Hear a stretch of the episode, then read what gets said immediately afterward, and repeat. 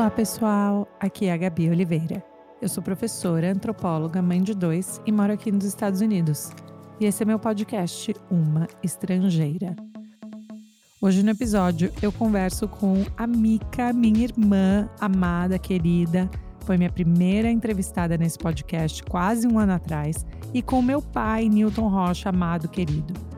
E o mais fantástico desse papo é que a gente realmente focou, minhas perguntas, né, foram muito focadas nos dois como empreendedores, como gestores, criadores, administradores de marca e como que funciona para eles, né, entre eles e como que eles enxergam essa vida de empreendedorismo no Brasil. E vamos combinar, né? Podia ser no mundo podia vir aqui para os Estados Unidos, mas tudo bem. Vocês vão amar esse papo. Teve risada, teve choro, teve emoção. E eu fico sempre assim, meu coração explode de alegria quando eu tenho o privilégio de poder conversar com membros da minha família, né? Poder gravar esse tipo de conversa para ficar para a eternidade. Então eu fico aqui agradecida demais, com uma saudade que não cabe dentro do coração. E escutem agora o meu papo com o meu pai, Newton Rocha, e com a minha irmã, Mica Rocha. Beijo, gente. Obrigada. Estou super feliz que vocês estão aqui. Para mim é uma desculpa para eu conseguir uma horinha a mais aqui né, na semana com vocês. E, gente, para quem não está vendo, obviamente, o meu pai está no escritório, né? Eu estou vendo aqui New Bloomers atrás. E, Mica, você está Tá no escritório atrás. da minha casa. Tá super bonito aí atrás. Gostei. Obrigada. Tem umas fotos. E aí, gente, estou super empolgada e hoje a gente vai falar sobre empreendedorismo em família. O que, que vocês acham? Eu acho que essa pauta está em voga nessa família, então vamos embora? Vamos que vamos, né? Eu quero dizer que, assim, uma das coisas que eu mais amei no final do ano, eu amei várias coisas, né, de passar com todo mundo, mas eu amei poder participar como ficar escutando as discussões de vocês, né? Que vocês falam sobre o negócio, mas assim, sem lotar o negócio de falar o dia inteiro sem parar, pelo menos com a gente, lá no final do ano, mas é legal escutar uns pedaços assim. Como que é o dia a dia de vocês em termos do que vocês falam o tanto que vocês falam sobre o trabalho durante o dia versus outras coisas, vocês dois? Um, eu acho que a gente, claro, esse assunto ele é frequente no nosso dia a dia, né? Todos os dias que a gente acorda até a hora que a gente vai dormir, a gente está falando sobre resultado, meta, impostos, coleção, estratégias, marketing, tudo que você puder imaginar. Então é difícil você conter esse assunto também quando a gente se encontra, né? Mas é, eu e o meu pai, a gente tem tentado não fazer dos, dos, jantares familiares uma reunião de negócios. Então é um esforço mútuo, né, pai? A gente, assim, a gente começa a falar, da gente se segura, ou a gente está morrendo de vontade de falar de alguma coisa, daí os dois já falam não, agora não, tal, porque às vezes pesa o jantar, o almoço também, né? Você tem que saber dosar. Mas por nós falaríamos to toda hora, né? É, e, e, e tem muitas horas no jantar, pelo menos comigo, né, jantares, almoço, enfim, onde a gente tiver, que, a gente, que eu fico com vontade realmente de falar, mas precisa dar continuidade ao assunto vigente, né? Então você tem que segurar e tal, esperar uma brechinha, quando dá, tem alguma alguma deixa, você vai e entra, porque a vontade realmente é falar muito tipo, eu fico imaginando sobre os negócios. Todo mundo falando sobre a série que está passando e você só pensando, ah, é. vamos falar de uma vez sobre o novo produto, o que, que aconteceu e tal fica aquela, aquela vontade. Mas isso é bom, né? Quer dizer que vocês estão bem empolgados e sincronizados. Ah, acho que sim, estamos sim. Bastante empolgação aqui não falta, né? E, e eu tenho, nós temos, eu e Mica, temos uma, uma sintonia muito boa com relação a isso. É, eu acho que facilitou, né? Eu ser pai também, ela acaba brigando menos, né? Discute menos, muitas vezes não concorda, mas é, deixa um pouco, enfim, não faz, não, não faz cabo de guerra, não, não, não, não engrossa. Muitas vezes eu vejo que ela não está não tá concordando muito, mas ela vai devagar e tal.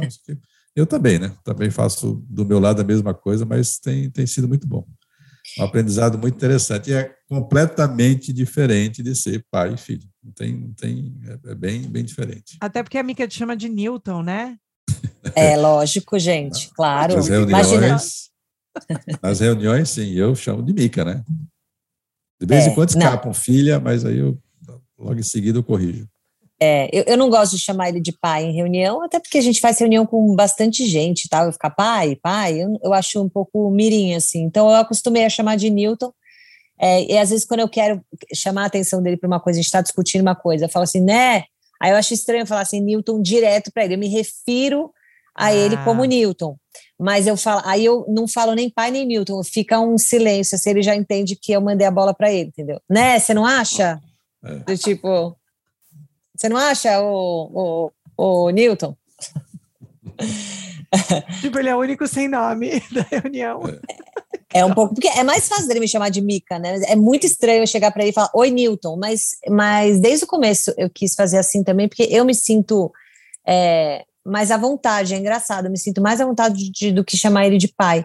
Uhum. É, porque, de fato, a nossa relação no trabalho é, é bastante de sócios, né? Claro que a gente é pai e filho, isso, isso não está em décimo plano, né? Isso está ali intrínseco na nossa relação. Mas a gente tem muita coisa para fazer, a gente tem muito trabalho para fazer sério, e, e, eu acho que a nossa relação pai-filho a gente deixa um pouco de lado para tratar dos negócios. Ele falou: ah, a gente não briga porque a gente é pai e filho, mas tem muito pai e filho que briga, né, nos negócios. Sim. Tem. Sim, mas amiga, Porque fica até mais fácil. Né? Você acha que você chama o papai de Newton também porque tem alguma coisa em você pensando numa questão assim mais né, do seu, como a mamãe falaria se você estivesse na terapia. Tem também, você acha, uma questão de meio que falar assim, olha, eu também comecei esse negócio, né? Tipo, eu não quero também, porque fica esse discurso, às vezes, de porque tá em família, as pessoas já acham, especialmente se é mulher, já acham que tudo está vindo do seu pai, está tudo sendo dado. Você acha que você também tem que combater um pouco esse discurso no seu dia, de, dia a dia de trabalho, ou isso é uma coisa mais das mídias? É, como você é uma pessoa analisada, filha de psicóloga, né? E eu também. então eu posso dizer que sim.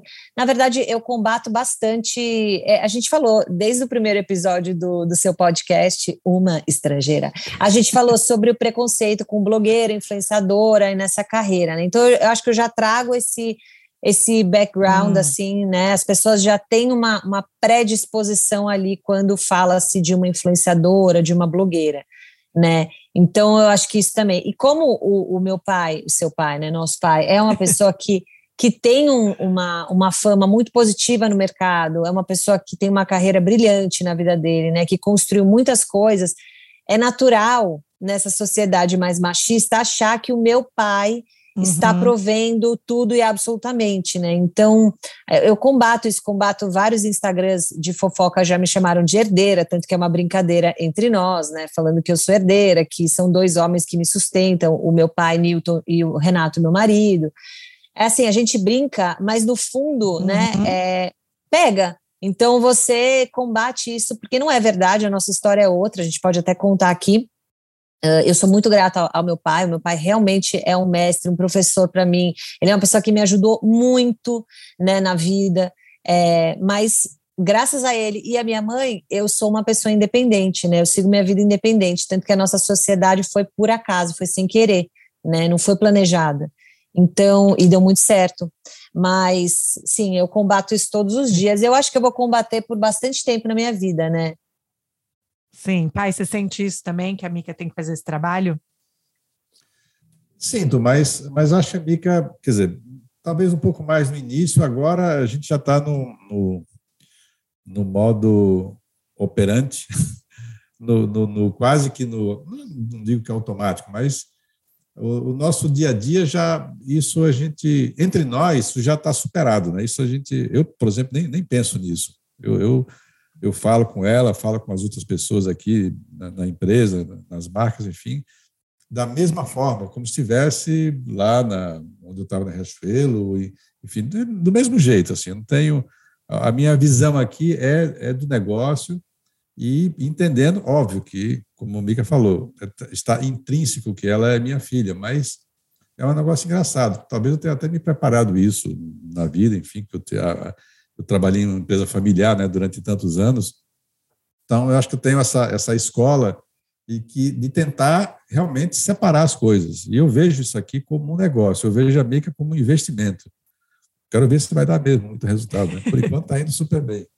Mas é, ela, ela, quer dizer, ela é, tem, é isso. A gente está no negócio, a gente se juntou para fazer esse negócio nesta empreitada. Então, é dessa forma que eu, que eu tenho encarado. Óbvio, claro, né? Somos pai e filho, então a gente está muitas vezes em reunião, talvez o pessoal que vai ouvir da, daqui da, da, da, empresa até saiba, a gente está em reuniões, mas eu estou no celular com ela, trocando mensagem, até avaliando, conversando sobre aquilo que está sendo discutido, enfim, para poder o alinhamento ser literalmente online. Né? Então, isso, uhum. isso também é muito bom, porque a gente fica muito sintonizado o tempo todo, logicamente focado no negócio, focado no assunto da, do, do, do, da empresa, enfim. E eu acredito que é dessa forma que tem que ser mesmo. Não dá para a gente se começar. Aqui não, vocês não são herdeiras, vocês são guerreiras. Então, uh! Muda, muda, o, o modo. Em vez de herdeira, guerreira. Então, ninguém, ninguém aqui herdou nada. A gente está fazendo, é, cada um na, na, sua área, aí, fazendo todo o possível, usando suas competências para fazer, para construir sua história. E isso tem dado muito certo. Nossa, adorei. Tanto aqui adorei com a Mica, quanto com você e, e, a Carol também. É, é sim, você investiu na gente de maneira diferente.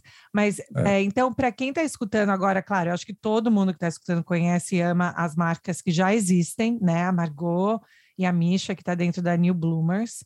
Mas uhum. então fala para a gente, é, Mica, talvez você comece aqui, fala para a gente, começou com qual marca, qual foi sua ideia inicial e aí como que chegou onde vocês estão agora, daí o papai pega da onde ele entrou. Então, gente, eu sou, meu nome é Mica Rocha, eu tenho 36 anos. Parabéns! Obrigada, parabéns para você também. Recém-completados, Gabi fez 38 e eu 36. É, eu trabalho no mundo digital desde 2009 para 2010. Entrei nesse mundo digital de Instagram, Twitter e, e, conteúdos online, meio que sem saber como que isso poderia virar uma profissão, mas já sabendo que era uma paixão minha, né? Produzir conteúdo sempre foi uma paixão minha. Uh, sempre gostei de escrever meus roteiros, de dirigir meus vídeos, editá-los. Eu sempre fui uma pessoa muito mão na massa quanto aos meus conteúdos. Sempre procurei ser mais autêntica possível, mais original possível. É, algumas vezes fui é, com os meus projetos originais que fracassaram, outras vezes eu dei certo. Então a minha vida ela é ela é desenhada dessa maneira, né? Com sucessos, fracassos, coisas que deram certo, coisas que não deram. E eu me orgulho muito disso, eu falo muito tranquilamente, porque é uma profissão nova né? E não se pode acertar toda hora, em nenhuma profissão, principalmente numa nova, né? Que você está testando várias coisas, várias, vários jeitos, né, de trabalhar. Bom, o Instagram virou um trabalho para mim, um trabalho sério, sério eu digo, onde as marcas começaram a valorizar os influenciadores começaram a ver que realmente isso traz valor, resultado né, para as empresas, para os produtos que eles querem vender. Isso foi virando um trabalho cada vez mais. Hoje em dia é o, um dos meus principais trabalhos, fonte de renda e tudo mais, publicidades que eu faço para os meus clientes. É, nesse meio tempo, né, de vários anos trabalhando aí no digital, eu sentia muita necessidade de fazer algo meu. E o Renato, meu marido, é, é um super uh, incentivador disso. Ele falava, mas você fala tanto para as marcas, por que, que você não tem a sua? Uhum. Só que aquilo para mim era muito distante, porque eu falava, eu não sei ter marca, eu não sei gerir uma marca, eu sei fazer meu conteúdo, eu não vou conseguir. Ele falou, mas quem disse que você não vai conseguir? Tenta, tenta, né? Vai, vai, aquariano, né? Sempre olhando aí para frente, ele é bem visionário. O Renato tem uma visão bem moderna, assim, do mundo. E eu fiquei pensando naquilo. Aí eu fiquei grávida da, da Luísa, minha primeira filha. É, tive que dar uma desacelerada, porque eu tive alguns problemas de, de na gestação, né? Perigo de, de aborto espontâneo, essas coisas. Então eu fiquei mais quieta em casa. E minha vida ficou um pouquinho mais chata, no sentido assim que eu não saía para produzir muito conteúdo e tal, e eu fiquei um pouco mais ociosa. É aí que o ócio às vezes traz boas ideias, né? Eu comecei a pensar, peraí, eu vou fazer isso para o resto da minha vida, né? Eu quero ser influenciadora dessa maneira que eu trabalho para o resto da minha vida, ou será que eu quero ter uma marca? Mas seria uma marca do quê? O que, eu gosto de falar? O que, eu gosto de fazer? E eu fui fazendo esse brainstorming aí, principalmente com o Renato em casa, que é super crítico com as ideias, então é bem legal, porque eu tinha altas ideias horrorosas, e ele falava assim: não, amor, assim, com todo o meu coração, não, isso e não. Ainda é, ainda é marido fazendo a crítica, tem que aguentar, hein? Força. Tem que, tem que aguentar. Às vezes a gente se estressa, eu quero xingar ele e tal, mas depois eu entendo que, né, é uma discussão saudável. Sim. E, bom, enfim, só fazendo a história que é longa, mais curta, eu primeiro tive a ideia de criar a Margot, que é essa marca de sapatos cruelty free, né? A gente não usa couro animal. Isso foi a minha primeira ideia É, não porque não, não, serei hipócrita aqui, eu não sou vegana, né? É, pouco vegetariana, gostaria de me tornar logo mais, mas ainda estou nesse processo. Mas como eu estava abrindo uma marca, eu gostaria de fazer uma marca, já que ela é moderna, já que ela é atual, que ela tivesse esses valores que eu acredito, né, no, no futuro das, das, das marcas, é, valores diferentes do que as marcas de calçados têm hoje em dia. É, é, um processo muito mais difícil, tá, gente? É muito mais difícil você fazer sapato é, sem couro animal. É, você encontra pouquíssimas fábricas, pouquíssima mão de obra, muitas vezes é mais caro, é um produto muito mais difícil de ser manuseado, né, para ser feito, porque ele não tem a mesma elasticidade do, do couro bovino ou, ou do porco. É, tem vários fornecedores que não trabalham com isso. As pessoas têm uma ideia que às vezes isso pode ter menos qualidade do que o couro, uhum. às vezes tem mesmo, mas quando tem até mais qualidade, ele é mais caro. Enfim, é um mercado super desafiador que eu entrei sem ter a menor ideia de que era tão desafiador assim. Mas é porque eu queria esse valor na marca e eu, né, enfim, pensei nisso e, e não arredei o pé disso, que é muito fácil também, às vezes, a gente querer um valor da marca e aí ficou difícil falar, ah, vou para outro lado aqui que é mais fácil, né? Então, não, a gente sempre continuou nesse valor.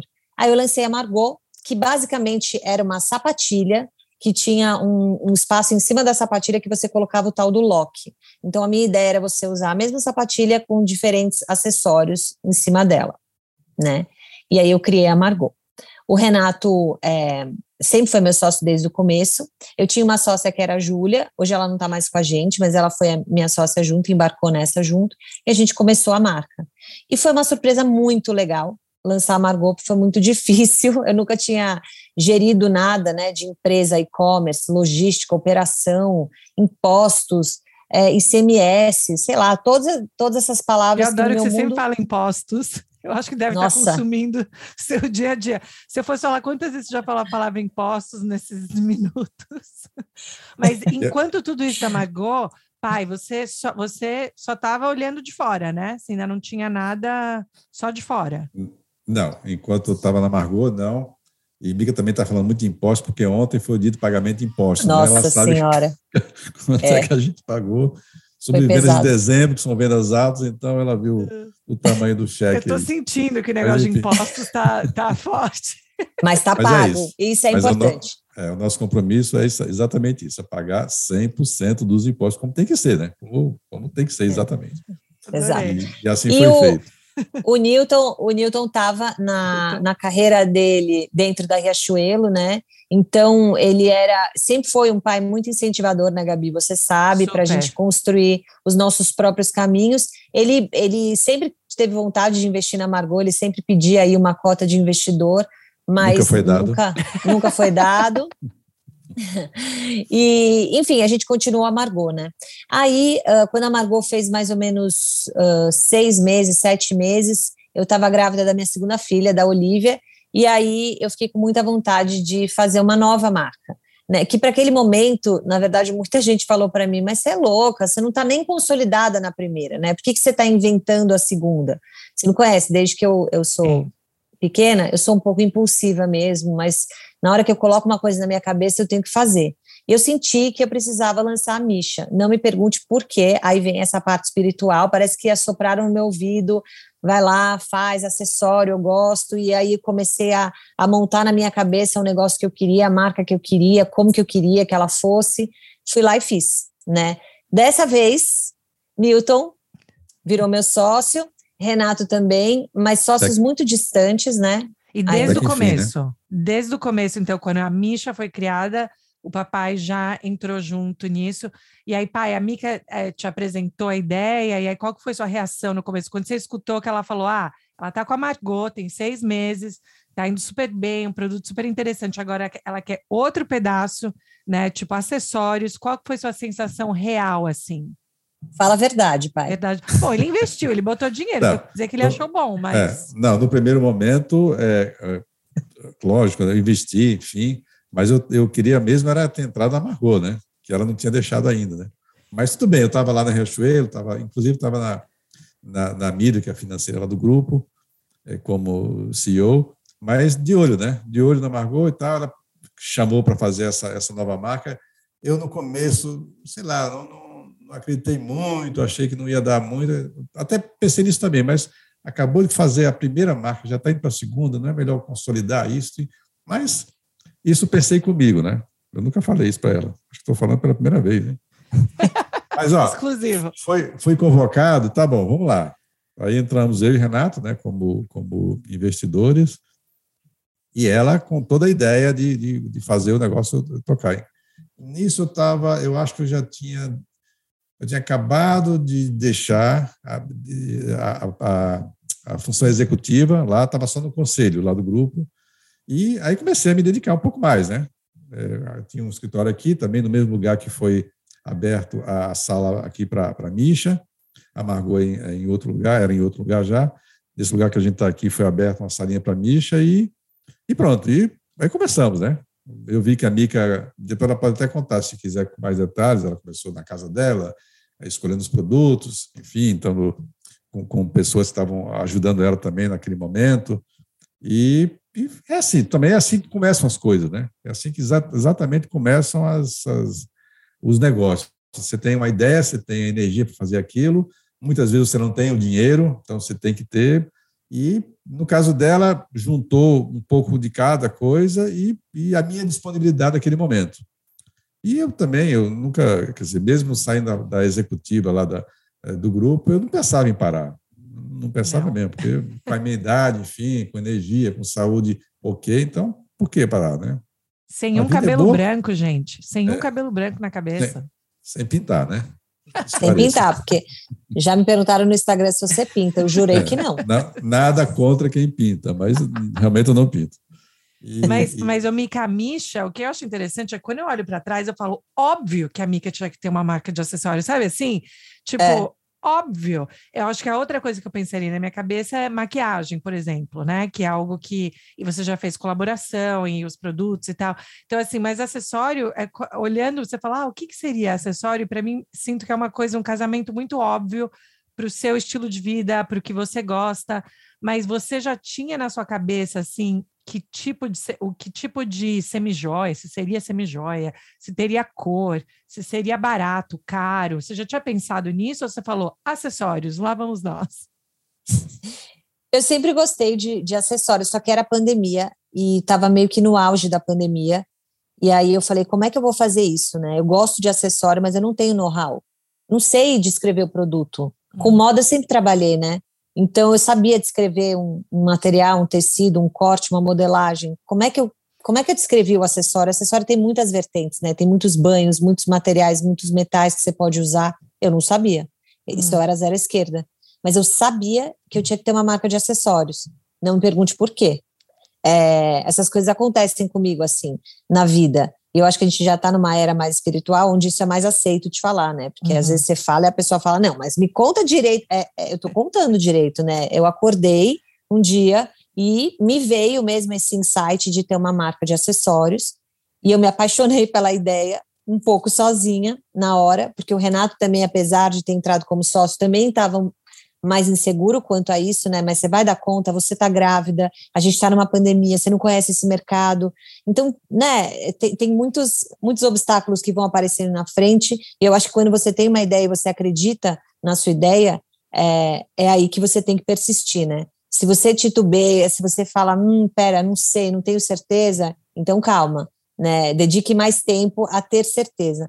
É, não é que eu sabia exatamente o que o meu negócio ia ser. Vai ser semi-joia, a embalagem vai ser assim e tal. Essas coisas vão, vão vindo, né? Você também vai estudando a sua marca, entendendo o que você quer.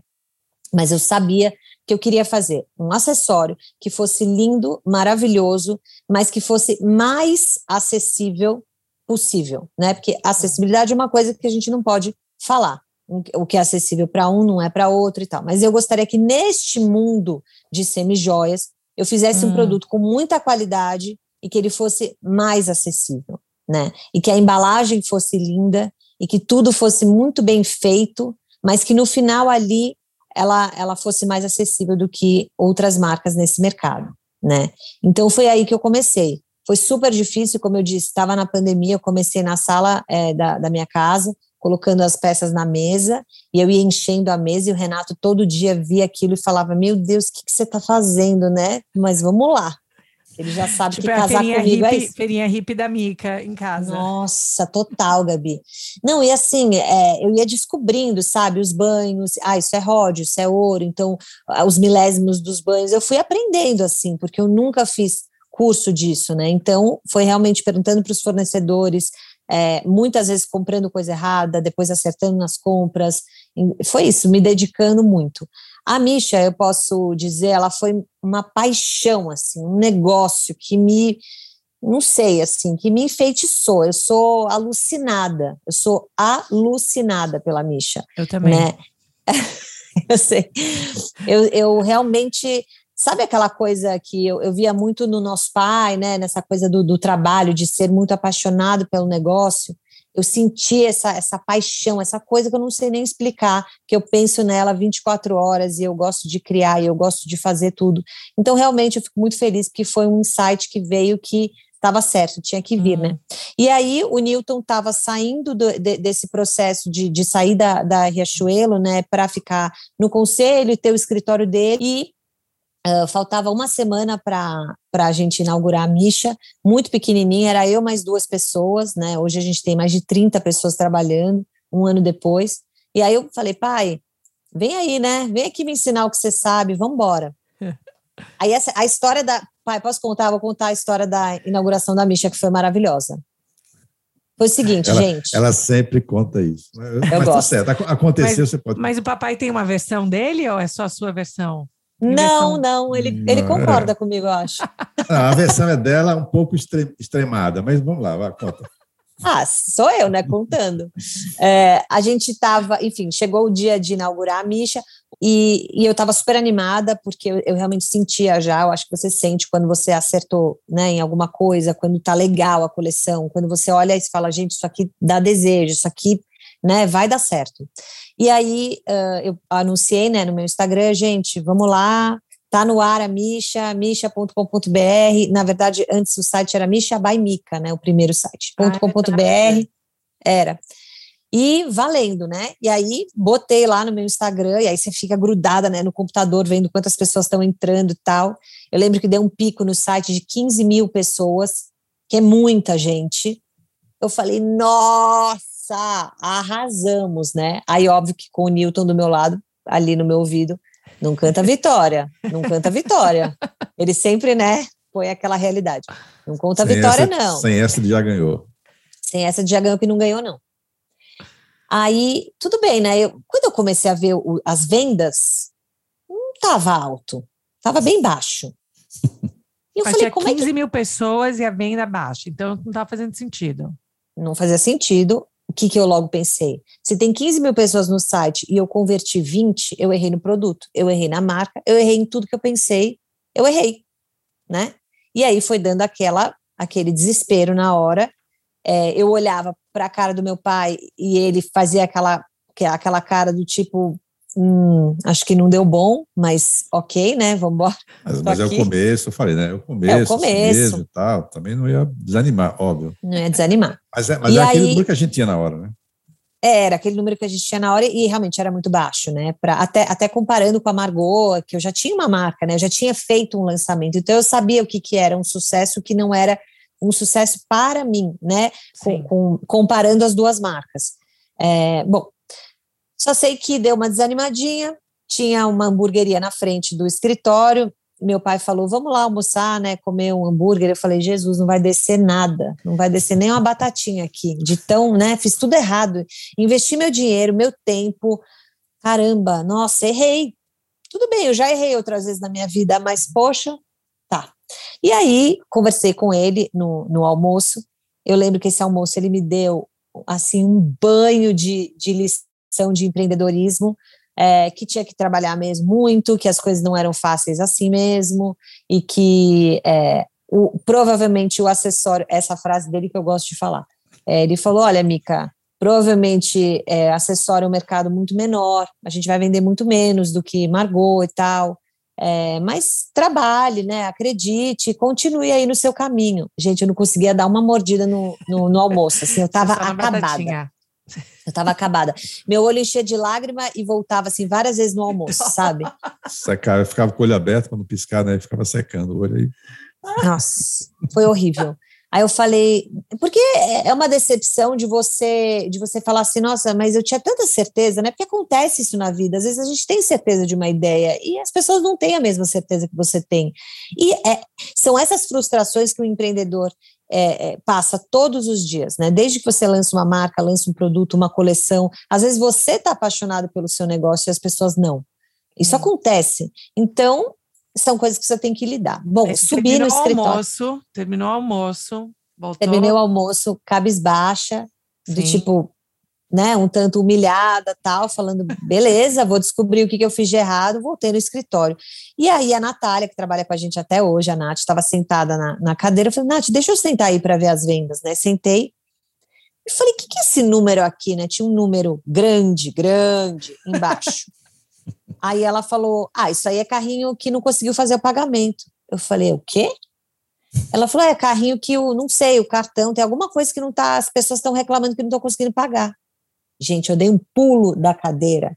Eu comecei a comemorar loucamente e ela não entendendo nada, tipo, que louca, ela tá comemorando que as pessoas não estão conseguindo pagar. Mas eu estava comemorando que o problema estava no meio de pagamento, que é, é um problema sério, tá?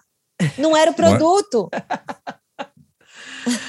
Ai, que, ai, que estava sendo um sucesso. Era, era a régua lá do cartão, que estava muito alta, enfim, então estava dificultando o pagamento, achando que podia ser fraude, sei lá. Tem, são vários, é. vários motivos, né?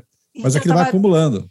Todo mundo tentando pagar, todo mundo com o carrinho cheio é. do produto que estava bonito, que estava bom, só que o problema é que eles não conseguiam pagar não conseguiam pagar. E aí me deu, eu lembro daquela sensação que eu falei, nossa, é um problema no pagamento, né? Não é esse problema grave de, de 15 mil pessoas num site, 20, acho que era até menos que 20 vendas, juro, era 15, era muito baixo mesmo para o número, né? A conversão era muito baixa. E aí a gente descobriu que era o problema da, da operadora, que realmente eles colocaram uma régua mais alta, o mercado de semijóias tem muita fraude, então eles, né, eles fazem esse balanço mesmo, e era uma marca nova. Bom, resultado. Você online, né? Ah, isso. Tá. Resultado é quando a gente resolveu isso, aí as vendas foram verdadeiras, né? Aí a gente começou a avaliar o negócio e a Misha, de fato, foi uma surpresa muito grande para nós, uma marca que ela subiu muito rápido, ela ela está crescendo muito rápido, né? De uma maneira uh, exponencial e uma surpresa maravilhosa para nós. Então eu, eu estava falei, certa. Uhul. Eu falei, tá vendo, Mica? Era só ter paciência. Eu falei para você, tenha paciência, não chega lá. É verdade, assim, é uma boa, porque pelo menos o papai é muito assim, né, pai? Tipo, tá, o terremoto tá acontecendo e por algum motivo você continua otimista. Você fala, vai tudo é. acabar. É. E você, e você ali naquele momento, quando realmente você achava que só tinham 20 vendas daqueles, sei lá, 15, 20 mil pessoas, qual que era a sua sensação para o futuro? Assim, ah, que, que, quais são os passos para reavaliar? No final não foi isso, mas na sua cabeça o que, você pensou? Não, na hora você, você pensa um monte de coisa, né? de repente o, o, o, o, né, o ramo não é não está não é interessante, o produto pode não estar tá adequado, o preço, é, o momento, enfim, de, você passa um monte de coisa. Né? A gente estava também na pandemia, né? no meio da pandemia lá, era no final, final de, de 20, né? É, a gente já estava começando a dar uma saída de casa, mas estava muito é, tenso ainda. ainda. Então, tinha muita coisa, enfim. Eu, eu, eu, eu, avaliava número, né? Eu vi os produtos antes, eu achei, achava ótimo, eu achei lindos os produtos, achei é, o preço ok, tudo, tudo certo, mas, sei lá, às vezes não dá, né? É assim, isso é o risco do negócio. Mas não, não, não me desesperei. Não achei que, ah, não, está tudo perdido. Pelo contrário, nessa dessa conversa que a gente teve lá na, na lanchonete, Mica lembra disso. Eu falei, ó, oh, Mica, eu estou aqui nesse negócio, a gente vai fundo nele, não, não no negócio da Misha, no, no negócio como um todo, né? Nisso que a gente está empreendendo, Margot também junto, enfim, e outras coisas que a gente também já tinha em mente, é para ir, é para cair de cabeça mesmo. Então, você segura a onda, se topa aí comigo, você vai, você aguenta aí o tranco, porque a gente começa a pensar grande, né? Independentemente do, no resultado imediato ali daquela, daquele dia da bicha. Então, era isso. Eu, queria também passar essa ideia para ela. Não sei nem se ela ouviu. Ela estava tão preocupada lá com, entre aspas, o desastre né, da, da Misha, que obviamente não, não era aquilo, que acho que ela nem ouviu direito. Mas é isso. Eu, eu penso assim: você tem que ter tranquilidade. você está vivo, você está com saúde, você está com a cabeça boa e tudo, tudo tem jeito. Você vai dar um jeito, você vai, tudo, tudo se arruma. Não tem, não tem nada, não tem nenhum desastre iminente, a não ser o é mais o emocional, né? Você ter que colocar tanta coisa ali, tanta energia, tanta é, é, é expectativa e de repente por aqueles naqueles minutos aquilo vai tudo para água abaixo. Então é realmente muito mais emocional do que o, o financeiro, o racional. Então, mas isso demorou uma hora, uma hora e Não, meia. Isso... A gente voltou, aí a coisa aí, aí virou completamente. E aí agora vocês, a Misha e a Margot estão dentro da New Bloomers, né? Que é, é a, a o grupo, a holding. É. E aí, o que, que tem mais na New Bloomers para a gente saber? Que tem, então a gente tem a Margot com sapatos incríveis que eu amo, sou muito fã. Misha, que revolucionou uma vida de alguém que não usava nada de acessórios como eu, e hoje em dia o meu highlight do dia é escolher qual vai ser o meu é, colar para minhas reuniões de Zoom. E aí, o que mais a gente, o que vai, mais vai acontecer na New Bloomers? Bom, nós temos uma marca que está no forno, está quase pronto, quase pronta para ser lançada agora em, no final de março, provavelmente será no final de março, e que é uma marca que, nesse caso, eu puxei lá atrás, eu tive... Na verdade, foi você, você, Gabi, que me mostrou uma loja lá no Sorro, em 2008, 2009. Nossa, mesmo? Não vai falar o nome da, da loja para não fazer propaganda para os outros. Né? Uma loja lá, né, lá do, da América do Norte. e na hora que eu entrei ali, eu, eu me deu um, um, deu um, me deu um, um comichão, que eu falei, nossa, que coisa bacana, que ideia boa e tal. Então, isso aí, aí, aquilo não me saiu da cabeça. Isso faz, sei lá, foi, acho que foi isso, 2008, 2009, por aí. Nossa, vai fazer 15 anos, e, sim. É, e quando, e quando a gente veio, quando eu vim para cá, né, que a, a Mica me chamou também, enfim, eu me desliguei lá do, do, do grupo, eu tinha em mente também colocar essa marca. Aí coincidiu, como Mica também, cada gravidez ela abre uma marca, na terceira gravidez eu falei, então agora na hora da gente começar a pensar na nova. Do Quiquinho! Aí começamos esse processo, acho que foi março, abril, mais ou menos, e começamos a regimentar vários executivos e pessoal também da, da operação dessa marca, e, e começou o trabalho, e vai ficar, eu só... A gente não pode falar ainda o que, que é exatamente, tá. mas vai ser uma coisa muito bacana, muito interessante. Eu tenho certeza que todo mundo vai gostar, que é a gente está fazendo não só porque está sendo feito com muito carinho, mas tá, porque está sendo feito com muita competência. E esse negócio que a gente está fazendo é, é, é, muito bom para todo mundo. Então, eu acho que as pessoas vão, vão gostar disso, vão gostar do pacote que, que virá. Obviamente, tem a ver com, com look, né? tem que ver com visual. A gente, é, esse é o, é o nosso mundo daqui da, da New Bloomers, tanto na Margot quanto na Misha. E essa também não vai ser diferente, vai, vai estar dentro disso, mas vai ser mais uma marca muito legal, muito interessante, que eu espero que todos aí. É, é Gente, vai começar as apostas. Vai começar as apostas no, assim que, que todo mundo escutar esse episódio, vai começar as apostas do que, que é. Agora, é. as pistas ali, né, que eu te apresentei, então não pode ser nada muito muito é, chique. Ah, mas é. É. Mas é assim, ela tem muita qualidade, né? Vou começar a falar, não dá certo. Tem muita qualidade, muito. É... O enigma, o enigma, da New Não, mas gente, vai ser super legal e eu tô, eu tô empolgada por isso, porque, como eu falei, eu sou consumidora, né, de, de todas as marcas. E aí, quando vocês veem por exemplo, você já tem né, a Margot, a Misha, vai chegar essa nova marca, tem coisa, hashtag tem coisa boa vindo por aí, gente, projeto secreto, exclusividade. E, e, mas, Gabi blogueira falando. Exatamente, gente, aqui em primeira mão, metade do segredo para vocês. Mas, é, mas o que, que vocês imaginam, assim, em termos do, do que vocês gostariam para a holding? Assim, vocês gostariam de cobrir tudo que tem a ver com lifestyle, né? Com essa questão de acessórios ou moda, o que seja, ou existem outras coisas que ainda está na cabeça de vocês falar, ah, um dia talvez eu gostaria de pensar nisso? Ou como que vocês veem assim, o que, que a New Bloomers vai ser para o futuro?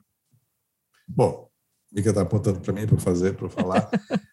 A gente quer que ela seja uma, é uma, é uma, uma empresa que vai ter marcas né, diversas, a gente espera que tenha diversas marcas, é, todas muito definidas, muito bem definidas, é, focada em, em lifestyle, mas com essa com, com um approach muito forte de tanto de sustentabilidade quanto de essa parte é, social, a parte esotérica também, que isso puxa muito para a Mish, e também, em algum sentido, aí para as outras marcas, da mesma forma. E, e, é isso, a gente quer, quer fazer, tanto a gente pode fazer, isso pode sair internamente, da gente ter outras marcas, quanto a gente pode também hum. acabar adquirindo marcas que já estão por aí, marcas nascentes, né, todas elas é, com com sua característica muito digital, né? elas são, são nativas digitais. Nativas digitais. Então, isso aí é uma, é uma, isso é uma coisa que a gente preza, que a gente não quer abrir mão disso, embora a gente vá também para o varejo físico, mas, mas a, a, essência delas é essa coisa, essa, elas são nativas digitais.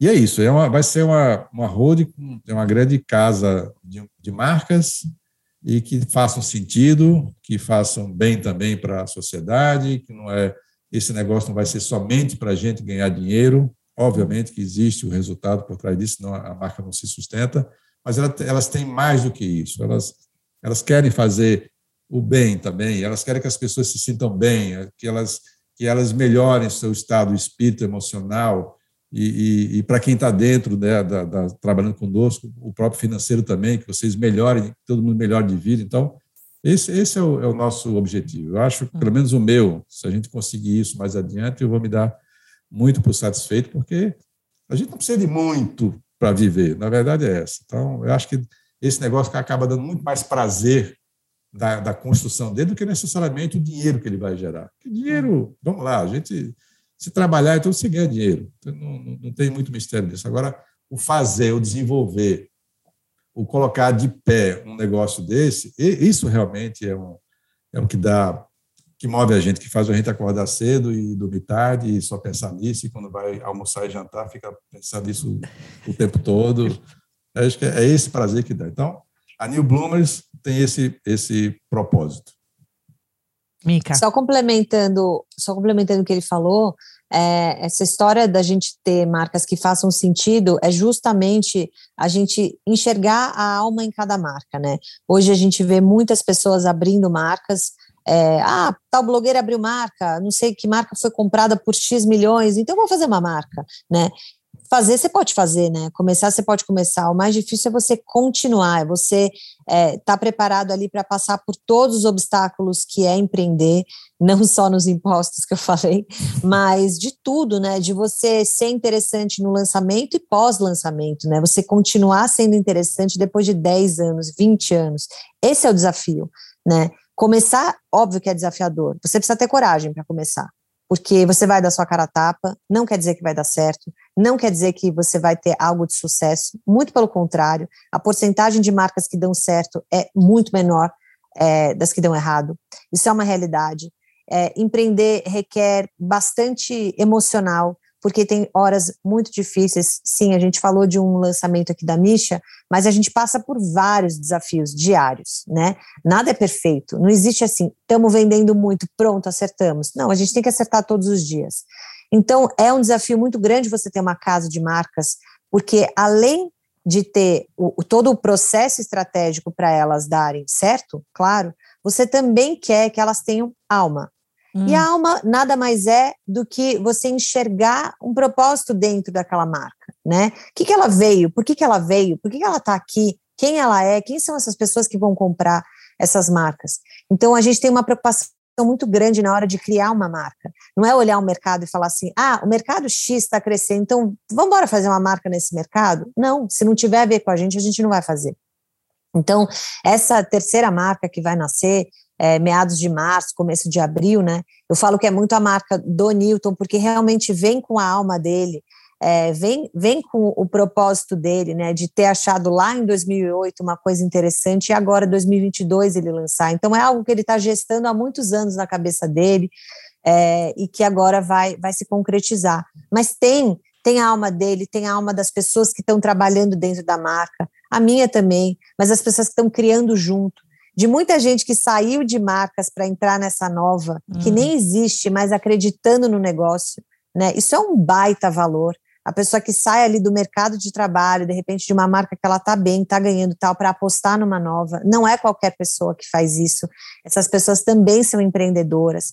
Então, é um grupo que ele é feito de grandes empreendedores. Hum. Não importa se você é sócio hoje, será amanhã, mas todo mundo que está na New Bloomers é empreendedor, faz parte do negócio. Eu olho para todo mundo na empresa e todo mundo hoje tem uma importância muito grande dentro da empresa. Não é modo de dizer, é verdade. Porque como a gente está começando, né, como a gente está tá, tá se erguendo no mercado, qualquer pessoa que esteja ali é, colocando sua energia, seu trabalho, é muito importante para nós. Hum. Né? Diferente do que você olhar uma baita empresa que tem um monte de funcionários que também são muito importantes, mas que ela, ela já anda sozinha de alguma maneira ali, né? O dia a dia dela já é um pouco mais automático. O nosso não.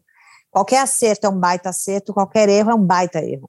Então, Sim. todo mundo que está com a gente, todo mundo que está nisso, acredita igual a gente acredita, sabe? É, então eu acredito que a New Bloomers ela seja mais do que ah, vocês querem ser um grupo X, né, de, de, de marcas no varejo, de moda. Vocês querem ser um grupo X de marcas? De, ah, não, a gente não quer ser um grupo X. A gente quer continuar com todos os nossos valores que a gente continuou desde que a gente começou. Desculpa. É como eu falei da Margot, ela não começou cruelty free, ela não começou porque era mais fácil, porque estava explodindo esse assunto, porque tem muita marca de calçado que lucra muito ainda com o mercado de couro animal. Uhum. É como eu falei, é muito mais difícil você ser cruelty free, gente. Acreditem, é muito mais difícil. A gente rala para fazer esse sapato desse jeito. Então, assim, a gente se propõe a fazer coisas desafiadoras, porque a gente acredita que a gente pode. Como a gente está nascendo agora, vamos nascer direito. Vamos Sim. nascer com coisas que a gente né, acredita.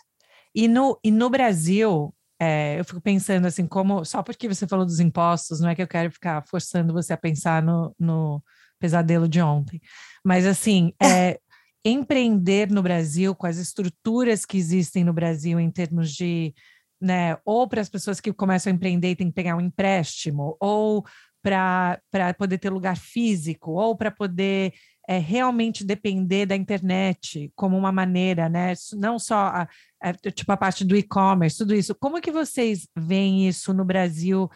Tá, tá melhorando as estruturas para que as pessoas possam empreender melhor?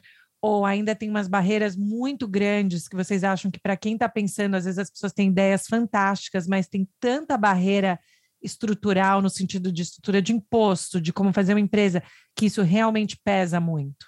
Ó, uma coisa para quem está escutando e fala assim, putz, eu quero empreender, mas eu não sei se a minha ideia é boa e tal. A primeira pergunta que você pode se fazer, que pode facilitar o seu caminho é: sabe quando você fala assim, ninguém está fazendo isso, eu vou fazer. Se pergunte por que, que ninguém está fazendo hum. isso. Isso não é uma questão é, para barrar a sua ideia para ela não acontecer, mas é para você entender que se não tem gente fazendo isso, talvez o processo não seja tão fácil assim. Hum porque você não é o alecrim dourado, né? Não somos. não estamos, é verdade, né, gente? Ninguém está aqui criando a roda, o ar, o oxigênio e tal. Então, assim, claro que você imprime as suas particularidades no negócio, mas essa ideia assim, ah, ninguém está fazendo isso, eu vou pensar, tudo bem, mas pense por que, que as pessoas não estão fazendo isso. Eu posso falar um exemplo? Margot, eu comecei com sapatilha que tinha um lock em cima que você podia trocar. A ideia era muito legal. Por que, que ninguém estava fazendo? Um mercado tão gigantesco quanto de calçados no Brasil. Talvez porque o mecanismo ali fosse mais difícil, talvez porque ele fosse um dificultador no, quando na hora de você escalonar o seu negócio. Várias coisas que eu fui descobrindo ao longo é, do meu negócio, né, com locks. Mas isso não quer dizer que você não possa fazer. Hum. Mas pode ser que você comece fazendo isso, no meio do caminho você reveja né, todo o seu processo ele está ele tá sendo mais difícil de ser, de ser feito, você tem menos fornecedores, a cadeia né, do, do sourcing é, ela é, ela é mais restrita, é, o entendimento das pessoas com aquele, com aquele acessório é menor, e você tem que voltar atrás da sua ideia, acontece, acontece isso. Então, é, eu sei que o, Newton vai, vai continuar respondendo sua pergunta, mas antes de você pensar se a sua ideia é boa ou não, só pensa quem está fazendo isso no mercado, de que jeito essa pessoa está fazendo isso, né? E quais são as suas reais possibilidades diante da sua ideia. Adorei a cadeia do sourcing. Nossa, a Mica jogando aqui. Aqui um. Jogando em inglês, né? Porque ela é professora gente, de Harvard. Gente, que orgulho. Mas, pai, fala. Não, é isso mesmo. A Mica falou o empreender em qualquer lugar do mundo é, é, deve ser difícil, né? A gente não tem detalhes em, em outros de outros países como é que é esse processo. Sabemos muito bem aqui como é que, eu, como é que acontece no Brasil, mas é, é, é, é, é sempre muito difícil. Não tem como. Agora é isso. Antes, até antes do, do ou durante, né? Isso que a Mica falou, que você precisa ver como é que está o mercado, quem está fazendo, quem não está, o porquê, o porquê sim, porquê não. A, a, a, sua ideia tem que sair de dentro de você, tem que sair de suas vísceras. Você tem que estar tá com aquilo assim, é, é, é, a flor da pele. Você, não, não adianta você, ah, deixa eu ver aqui o que, que eu vou, qual é a minha oportunidade no mercado para ganhar dinheiro. Você pode até ter sucesso, mas é, é o risco, talvez o risco seja até maior. Sei lá, eu estou até aqui falando e pensando ao mesmo tempo. Mas quando você tem a convicção daquilo que você quer, que você acredita, por pior que seja, por mais, por mais difícil que seja, mais, mais concorrido que, que esteja o mercado, mas essa primeira convicção você tem que ter. Hum. Se você não acreditar nisso, bom, todo negócio começa com a ideia, né? Eu tenho uma ideia de fazer isso porque eu acho que isso é assim, assado, porque é, eu, eu gosto de fazer dessa forma, porque eu sempre pensei nisso, porque eu me inspirei em não sei quem para fazer dessa forma. Então, é, é, esse é o primeiro ponto. Óbvio que tem inúmeras dificuldades.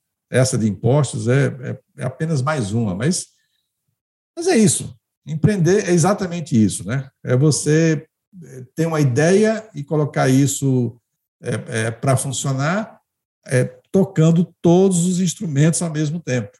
É, quando você empreende, você é, você é diretor comercial, você é diretor financeiro, você é diretor de TI, você é RH, você é, é, operacional, você é tudo, você tem que fazer tudo, ou pelo menos saber fazer tudo. Se tiver um pouco mais de sorte, ter um, pouco mais, um pouquinho mais de capital para você também é, conseguir fazer isso com menos é, é, pressão, com menos é, é, é dificuldade, melhor, né? Obviamente que é melhor, mas não é a, a, grande maioria começa mesmo do zero. Na minha família mesmo lá atrás foi assim, né? Com meu tio, com meu pai, enfim, começaram mesmo do zero e, e, fizeram um negócio muito grande. Mas por quê? Porque tinha um sonho. Ah, não, vamos fazer, vamos fazer uma empresa, vamos fazer assim, porque é isso que a gente quer. Vamos lá, vamos, vamos tocar, vamos trabalhar muito. Não, não tem, não tem outra forma de fazer a não ser assim. Agora você precisa saber o que, que você quer. Hum. Você tem que saber, isso, isso tem que estar, tá, como a Mica usou algumas vezes aí, a, a, empresa tem que ter alma. E alma é isso, é aquilo que os empreendedores, os fundadores, ou o fundador, se for uma pessoa só, coloca ali. Então, essa, para mim, é a, é a matéria-prima. Depois, vamos lá, né? depois começa o jogo e são todas as diversidades, as, as dificuldades, enfim, que você tem que superar todas, e todo dia tem, mas também tem as conquistas, né? Você vai fazendo esse, esse saldo, esse balanço todo dia, né? Tomei três gols, mas consegui fazer quatro. Então, ok. Acabou eu sabia que ia acabar no futebol. acabou o dia, eu estou na frente. Aí no dia seguinte, tomei três, fiz três. Tá bom, empatou, beleza. Ah, tem dias também que você toma mais gol do que você faz. Tem dias que tem um né? 7 a 1 Infelizmente. Tem dias que é 7 a 1 Mas se você está com aquilo na cabeça, se você tem, se, você tem convicção daquilo, e não é fantasia, né? é uma convicção, é uma coisa de fato que está dentro de você. Vai em frente. Se eu estiver dando conselho aqui para alguém, faz, faz isso, é isso mesmo. Você tem a ideia, você está você tá com vontade de fazer isso, você sempre pensou nisso, você tem muita vontade, vai, vai em frente. Você só vai saber se der certo ou não se você fizer. A dúvida de não fazer ou arrependimento de não fazer, talvez seja muito pior. Com certeza, né? Então, e a Mica, ali no, no seu Instagram, Mica, você atrai muitas, muitas seguidoras. Eu vejo muito, assim, especialmente mulheres que estão começando negócios pequenos e perguntam, né? E você sempre dá esses conselhos, né? De, de da ideia de manter isso e tal. Mas como que vocês é, resolvem ou colaboram com diferenças é, de geração? Eu imagino que tem que ter assim uma diferença de geração em termos de como papai sempre trabalhou, como que ele aprendeu a trabalhar na vida toda. E aí também você já trabalhava com pessoas, né, de outras gerações, pai, antes, mas assim, quais, quais são as diferenças principais que vocês veem é, né, nas maneiras de trabalhar e também as convergências, assim, o que que faz sentido para os dois lados que não tem nada a ver com geração, se tiver alguma coisa. Olha, é, se você pensar, o Newton está há mais de 40 anos no mercado de varejo, trabalhando incansavelmente nesse mercado que é super desafiador. Então, ele já passou nesses 40 anos várias mudanças, né, geracionais, na verdade. Comecei, Porque... comecei, com, comecei com 10. Ele é novinho. Ele é novinho. É, então, ele já trabalhou no offline, ele já trabalhou com a chegada da tecnologia, da internet, do e-commerce, começo do e-commerce e tal. Então, eu acredito que ele também possa falar dessas mudanças geracionais antes de chegar na New Bloomers, da gente ser sócios, né? Eu uh, nasci no mundo offline e resolvi seguir uma carreira online quando aquilo era é, aquilo era mato, né? Quando ninguém sabia para onde aquilo ia, ia virar. Então, Uh, eu também sofri essa mudança geracional de tecnologia no trabalho, né? De como que você pode ganhar seu dinheiro, trabalhar, fazer seus conteúdos e tudo. Então a gente vem, cada um com a sua mudança geracional ali. Na hora que a gente se encontrou, uh, eu, eu encontrei uma pessoa mais offline, digamos assim, né? Ele, e ele encontrou uma pessoa mais online, mais digital. Essa junção foi muito interessante, porque você precisa do offline para você entender o online e você precisa ser online hoje em dia para crescer. Então a gente mistura os nossos pensamentos, as nossas vivências, faz isso aí no liquidificador e transforma num, num, negócio que hoje, justamente, ele é online e é offline, é o digital, né? É você tá no físico e você tá no digital. Então Como a gente tem isso. isso. Digital. Digital. Uhum. Nunca escutei. É. Nome feio, né? Digital. Digital. Digital. ok. E aí, uh, eu acho que a gente se complementa bastante nisso. Outra, outra parte né, de, de geração são as contratações e como a empresa funciona. Hum. Com a pandemia, o home office ele é muito bem-vindo. Né? E o Newton vem de, um, de, um, de uma carreira totalmente FaceTime, né? Que você tem que aparecer, ficar de tal hora até tal hora, tá ali na empresa, muitas vezes olhando um Facebook no seu computador do escritório, sem fazer muita coisa, mas você tem que cumprir o horário. Então, essa mudança também foi, foi grande, porque como a gente nasceu na pandemia, a gente nasceu no, no, no, no home office, né? No, no Zoom. Hum enfim. É, então, acho que isso também mudou um pouco a nossa forma de enxergar o negócio. Ele, ele sim, ele pode funcionar também com bastante home office, né? Claro que é, é uma delícia você encontrar as pessoas fisicamente. Eu sou dessa geração que eu gosto da reunião presencial. Acho gostoso você trocar ideia, você tá ali no dia a dia. Mas quando você não pode, como a gente está hoje, né, é, quando as pessoas estão ainda inseguras e tudo, o home office é uma ótima solução e ela funciona. Então, é, é uma outra quebra geracional aí que tem hum. no nosso trabalho. Outra coisa, agora eu vou listar, que eu tenho muito orgulho das, da, da nossa empresa, é, mulher, né? Mulher, maternidade e gravidez, Gabi, você sabe como é difícil você ser mãe e continuar uma carreira, né, profissional. Como muitas vezes as mulheres são jogadas ali para escanteio, porque, ah, porque vai engravidar, tem licença maternidade, ah, não vai se dedicar, e aí a gente tem muito menos espaço no mercado de trabalho. Na New Bloomers, a gente já, né, pai, cansou, entre aspas, de contratar grávidas, eu mesma trabalhei grávida, é, é, contratar mesmo uma mulher grávida, e você pode estar pensando, você que é de uma geração mais nova. Sim, mas isso é óbvio. Não, isso não é óbvio, né, gente? Isso não é óbvio, isso não é uma coisa normal. Muitas vezes, num, numa entrevista de trabalho, se você tem uma grávida e você tem uma não grávida, você pode ter certeza que a não grávida vai levar vantagem. Porque... Mesmo isso sendo ilegal, né? Mas acontece. Exata, acontece. Porque esse ilegal, ele é meio Sim. Ele, ele fica ali provar, no. Né? Ah, não, não dá é para provar. A outra está mais, tá mais tá pronto, o currículo e tal, mas. É. Uhum, exatamente. Então, a gente tem uma, uma empresa muito feminina, tem muitas mulheres ocupando cargos de liderança na empresa, né? No nosso board, né, a gente tem mulheres é, ali ocupando uh, lugares de grandes decisões, de liderança, enfim, mulheres muito poderosas, né? É, então a gente a gente traz essa feminilidade para o trabalho, né? A gente prova de que mulher grávida, mãe, é, pode ocupar sim e deve postos de liderança porque ela tem capacidade e ela tem, é, enfim, toda. Até mais, né? Tipo, você é mãe de três. Putz. Você consegue dar conta de muita coisa. Nossa, se eu te contar que eu fui com os meus pontos do parto abrir loja. Não, mas assim, e... sabe assim, as habilidades é que a gente acha que no é. ambiente doméstico não traduz, mas se você pensar quem é que mais faz coisa ao mesmo tempo, que né, faz o time management, sabe? Os horários de tudo faz, acontece. É, mãe com um monte de filho. Mas o pai, você sente, você sente algumas dessas diferenças também do que a Mica está falando? E só para terminar, só uma coisa.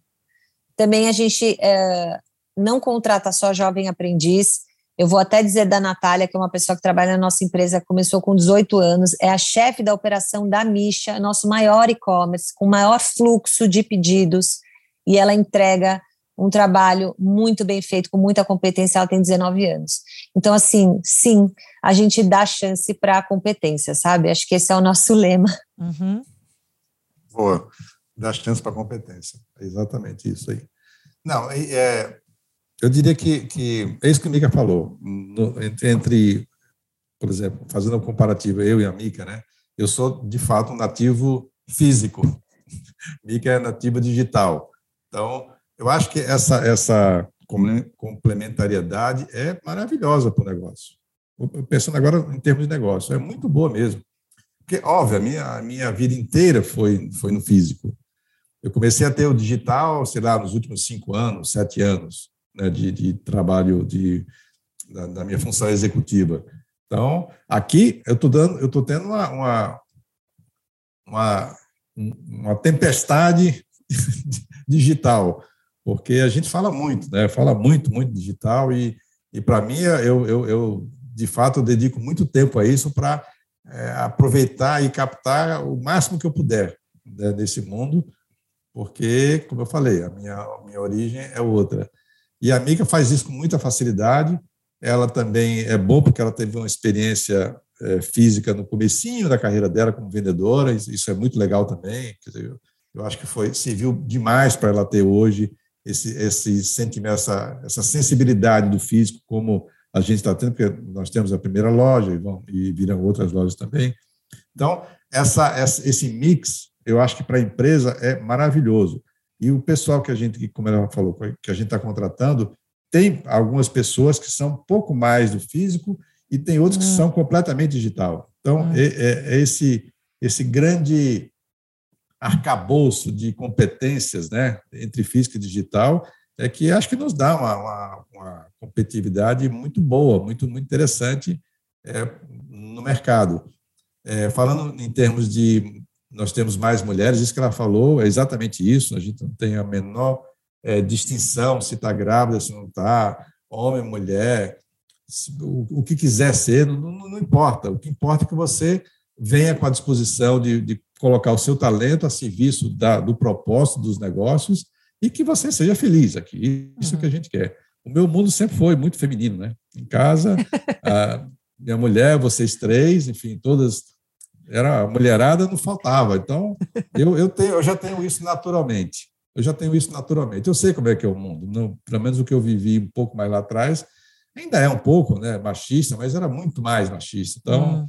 eu sinto na pele qual é a dificuldade que vocês têm, vocês mulheres têm. Então, para mim é muito fácil é, é, tocar, a, a, tocar os negócios dessa forma. Então, sempre trabalhei também com muitas mulheres lá na, na Riachuelos, talvez a maioria da, dos gerentes eram, eram do sexo feminino, e, e aqui mais ainda. Então, para mim, não é. Não, não tenho nenhum problema, não é, não é, problema. Eu acho, eu gosto, eu prefiro até trabalhar. Eu acho que a mulher é muito mais dedicada, ela, ela, é, ela é mais, ela é mais, é, como é que chama? FODA, né? FODA. Uma, visão, uma visão assim mais associativa. Ela é muito mais associativa. Hum. O homem é mais binário, né? Eu tenho essa informação, logo, esse aqui é o resultado. A mulher não, faz um caminho diferente, pensa, calma, não é assim não. E os astros, como é que estão se comportando hoje? E o, e o Mercúrio, como é que chama? O retrógrado.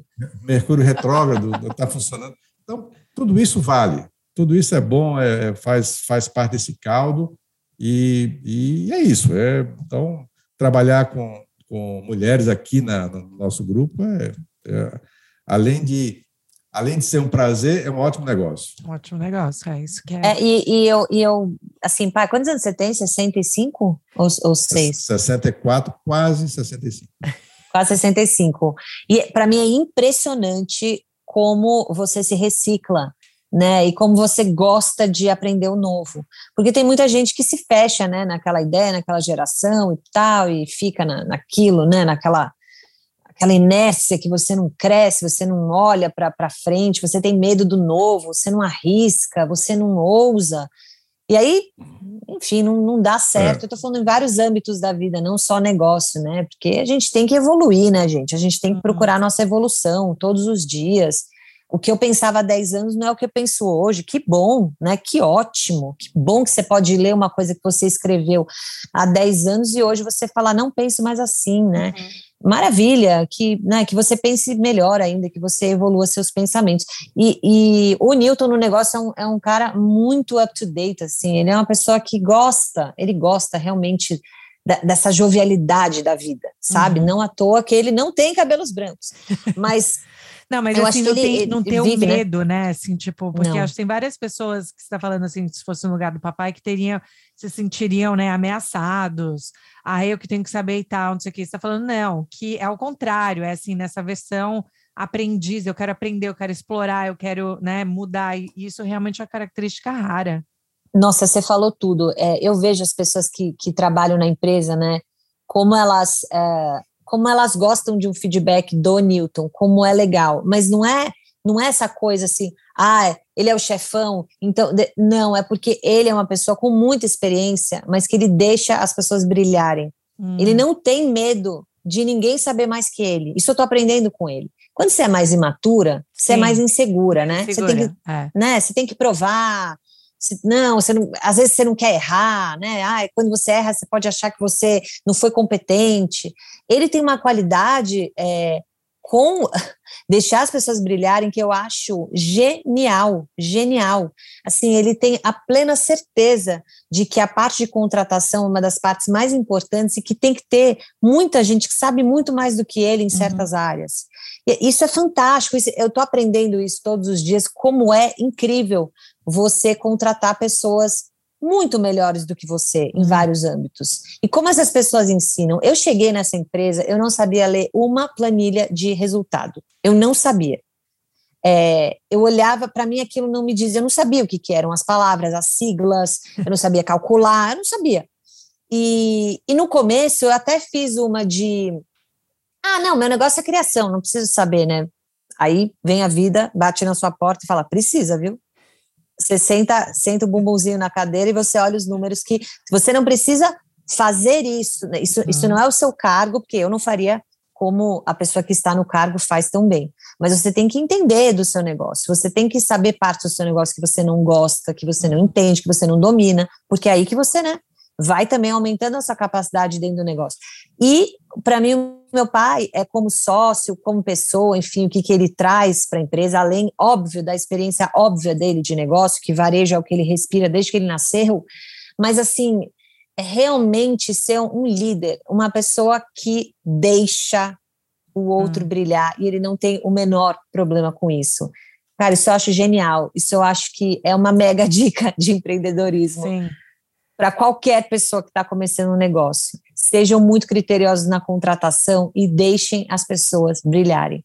Hum. É, remunerem as pessoas como elas merecem, deem um incentivo, é, é, assim, parabenize. Lógico, faça suas críticas, mas saiba saiba impulsionar a sua equipe todos os hum. dias, sabe? Porque é a parte mais importante do seu negócio, hum. são as pessoas. Sim. Nossa, obrigado, Mica, pelas pela parte que me toca. Pronto, agora eu vou, você faz um pix aqui e fala de mim. A gente troca.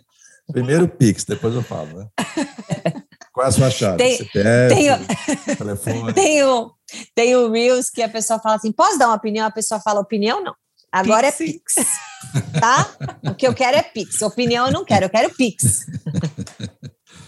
Não, não, mas é, isso é, é muito é. legal, é. gente. É assim, eu acho que tem muita gente que procura dicas, sabe, de empreendedorismo e tal. Eu não tenho uma carreira extensa, eu tô aprendendo muita coisa. Mas que eu posso te dizer, meu amigo, minha amiga, quem está ouvindo, de verdade, deixem as pessoas brilharem com seus talentos. Não seja fominha. Porque você, você não vai a lugar nenhum. Se a pessoa for bem, vai tirar do seu, né? E não vai. É, não, não tira. Vai, vai somar, vai somar. é isso. Que bom se tiver uma pessoa que faz mais do que você, que entende mais do que você num outro determinado assunto. Maravilha! Traz ele. Isso é sinal, para mim, é sinal de inteligência. Não é, não é, ah, porque você. Então, como você não sabe, então você finge que você é legal. É bom. É bom para o negócio. Se é bom para o negócio, você está tão interessado no negócio, vai ser bom para você também. Né? Por consequência, vai ser bom para você. Então, é, é sinal de inteligência assim, para uma, uma, coisa muito simples de entender. Eu eu eu tô aqui, estou trabalhando, qualquer um de nós, tal. Aí você está tá com aquele resultado. Aí você vai contratar mais gente porque você precisa melhorar o seu resultado. Você vai contratar gente bem mais inferior, no caso inferior, estou falando em termos de, de competência, enfim, de entrega, do que você. Se você fizer isso, o seu negócio não cresce. Vai ficar do jeito que está. Ele, ele, cresce na hora que você contrata gente um pouco para cima aqui de você. Se puder muito para cima, melhor. Porque isso vai, vai puxar, vai puxando cada vez mais para cima, não, não para baixo. Pra, o, o, você já está ali, você já é aquele padrão, você já está entregando daquela forma. Quer entregar mais, tem que ter gente com mais capacidade, com mais hum. qualificação. É, é, é para mim, eu, eu, penso dessa forma.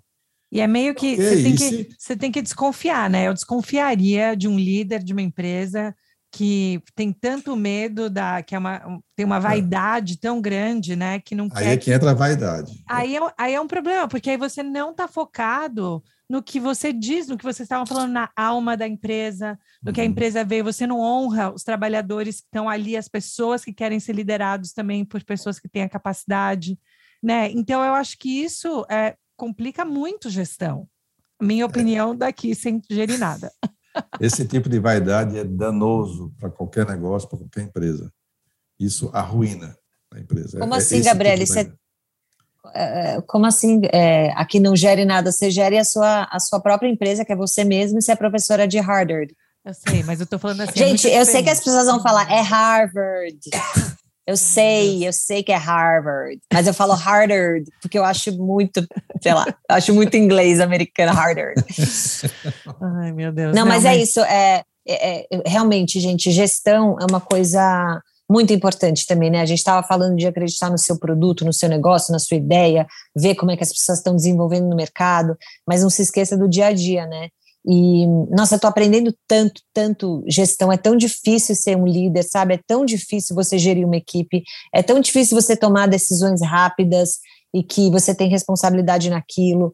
É, eu, eu, também acho que as pessoas é, às vezes imaginam o meu papel nas empresas, que é cuidar ali do produto tal, e fazer o um marketing, tudo, mas eu estou muito envolvida em, em todos os processos, né?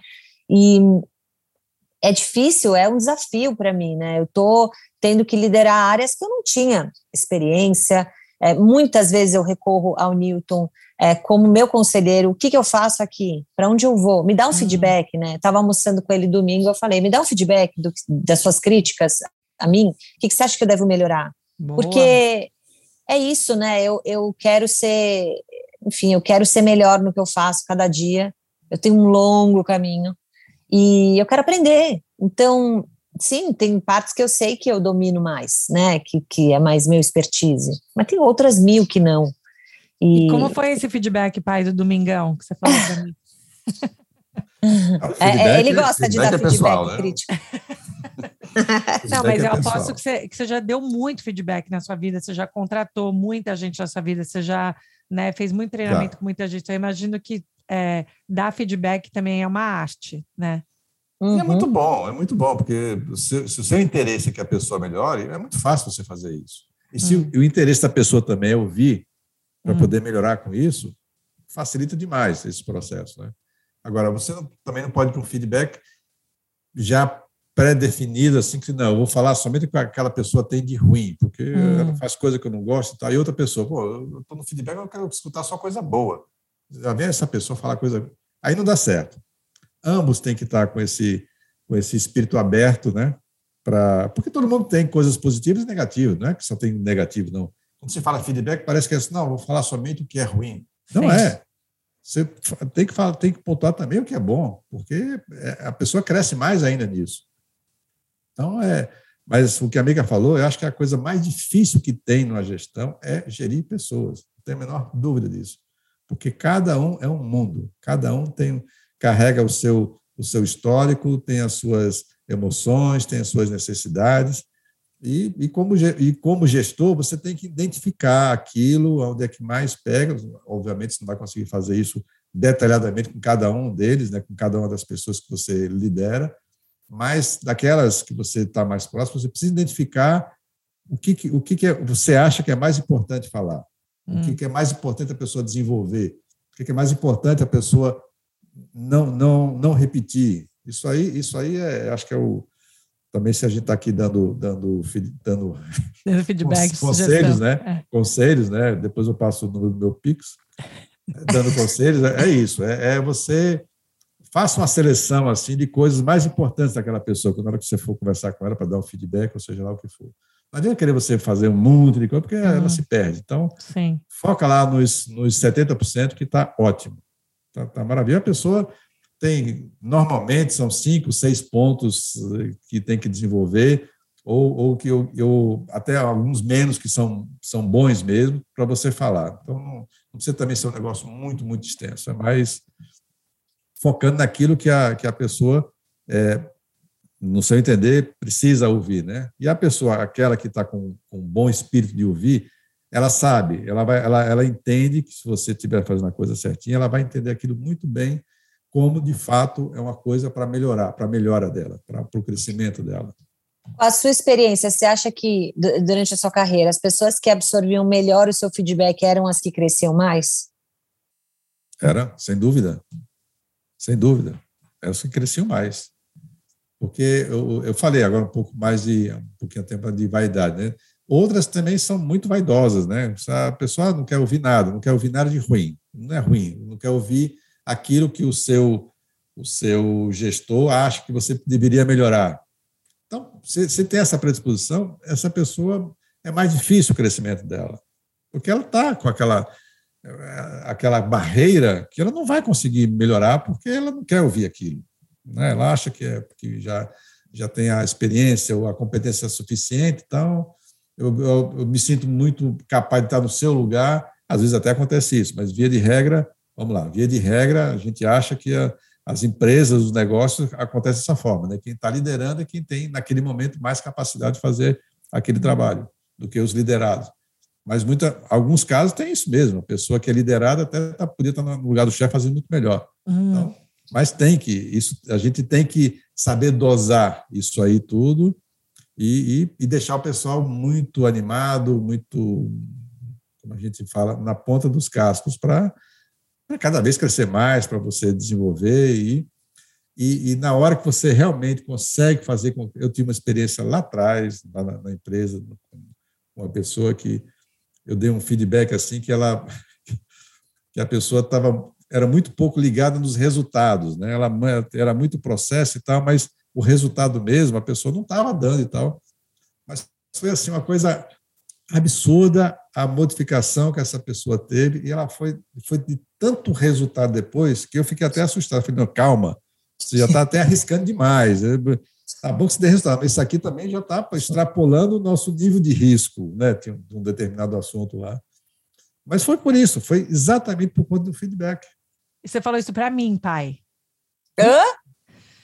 Quando eu, tipo, quando eu trabalhava na Procter ainda. O papai falou, filha, porque eu reclamava, lembra? Eu não quero, não é nisso que eu gosto, não é disso que eu gosto. E uma hora o papai falou, ou você muda de trabalho, ou você para de reclamar, e tipo, um dos dois, porque assim. é. E aí, daí ele falou, mas eu acho que você gosta de coisas que têm mais a ver com processo. Uhum. E aí, na, na, hoje em dia, quando eu olho para aquele feedback de tipo 20 anos atrás, faz total sentido porque eu faço hoje que assim, é. o meu resultado é o processo, é a, é, é coleta de dados, é, é, tipo, então assim, é, eu acho, pra, e para mim sempre me dá um norte, assim, quando tem alguma coisa que eu não estou conseguindo fazer bem, porque qual que é o empecilho? Eu falo, ah, é porque a minha cabeça, ela funciona mais dessa maneira, então eu tenho que modificar algumas coisas para entrar, né, uhum. nisso, mas eu lembro que você me falou isso. Olha aí, gente, quando isso, Procter era o quê? Que ano que você eu trabalhava? Tinha, sei lá, Procter? 20 anos, faz 18 anos isso. Caraca, que feedback pesado para os 20 anos. Né, Mica? Por isso que ela, ela, ela é tá agora eu queria falar sobre em Harder. Harder. Mas é porque eu queria tá falar sobre os acontecimentos. Eu queria falar para o papai assim: ah, quando eu fui numa reunião com não sei o quê, não sei quem falou desse jeito, o outro participou. Tanto faz. Quanto que você vendeu lá? Porque eu estava vendendo produto farma e não sei o que lá. Eu falei, ah, não me interessa, porque eu estava mais interessada nos processos, em como as pessoas se comunicavam, porque cada um falava do jeito. Aí eu fui estudar comportamento, né? Antropóloga, né, gente? Ah, Antropóloga. Muito bom você saber que não é aquilo que você queria. Sim. Foi ótimo. Sim, e você e a mamãe sempre falaram muito disso. Se você não sabe exatamente o que você quer, é muito importante saber o que você não quer. Não quer. Né? Então, isso Nossa, também é bom. demais, demais. Vai, vai eliminando. Não, total. É, o, o, feedback do é, o feedback dos meus pais, na verdade, para mim sempre foi do abaixa seu emocional, abaixa um pouquinho seu emocional, calma, calma respira, tira o emocional de lado. E isso é uma coisa que às vezes você recebe um feedback a vida toda, você não consegue mudar muito, é, mas, você, é. mas você presta mais atenção. Mas você na hora que você tá atenção. Tá... Eu é. acho que esse é o lance, é prestar atenção e se adaptar, e aí o seu nível de frustração e, e ficar triste, ou, ou, que, ou que aquilo acabe com você, muda. Porque você é. já entendeu como você funciona e o que, que te abala de uma maneira diferente, né? Então, eu acho que é, é. Mas isso eu falo direto, até com os meus alunos, eu falo assim, gente para você conseguir defender uma causa, para você conseguir fazer um argumento, você tem que, né? Primeiro você tem que tentar controlar, você não pode é, desligar o emocional, porque o emocional é a alma também, é como você se motiva e tal, mas você tem que conseguir pensar em todos os pedaços, né, que estão participando, não só na sua visão túnel. Uhum. E você. É que a visão túnel nada juntos. mais é do que a sua bolha, né? Tipo, ah, então é isso aqui que eu acho. É. O mundo, a gente acha muita coisa, né? Mas você faz isso muito bem, Gabi, não à toa o que você trabalha. Você sempre coleta os dados. Então você vai, é. você escuta. Às vezes ela me fala assim: putz, eu vi um vídeo do fulano de tal. O quê? Fulano de tal, mas fulano de tal pensa um monte de besteira. Nossa, não, não, não. não mas eu tinha que escutar o que ele pensa justamente para eu fortalecer o que eu penso. É. Porque eu preciso saber como é que o outro lado pensa, né?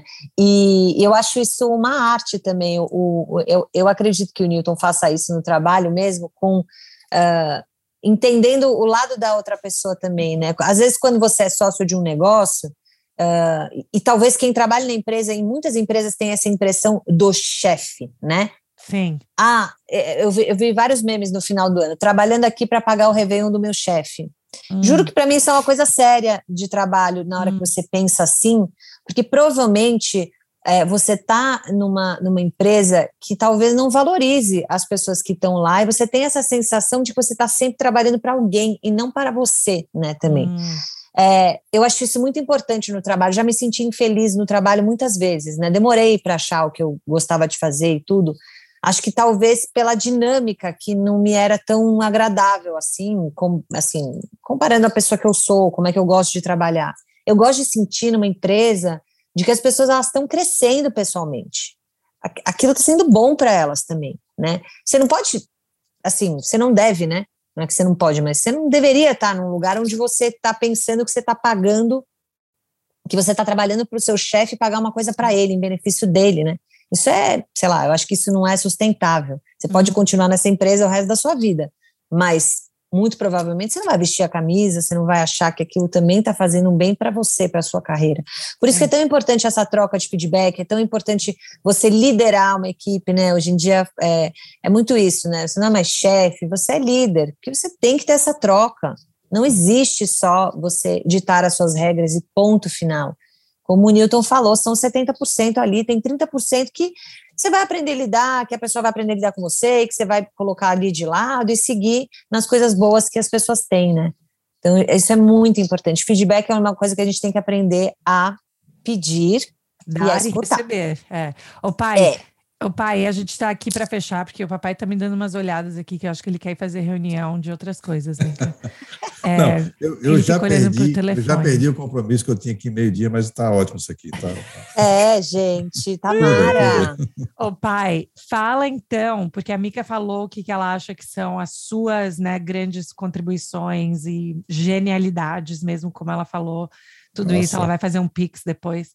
E fala então, assim, porque eu lembro quando a gente estava na que você falando que uma das coisas que você também admira muito na Mica é que ela entende muito a contribuição dela, a posição dela, o que, que ela quer aprender, o que, que ela sabe, né? Que ela é muito consciente disso como uma líder, uma fundadora, uma pessoa criativa.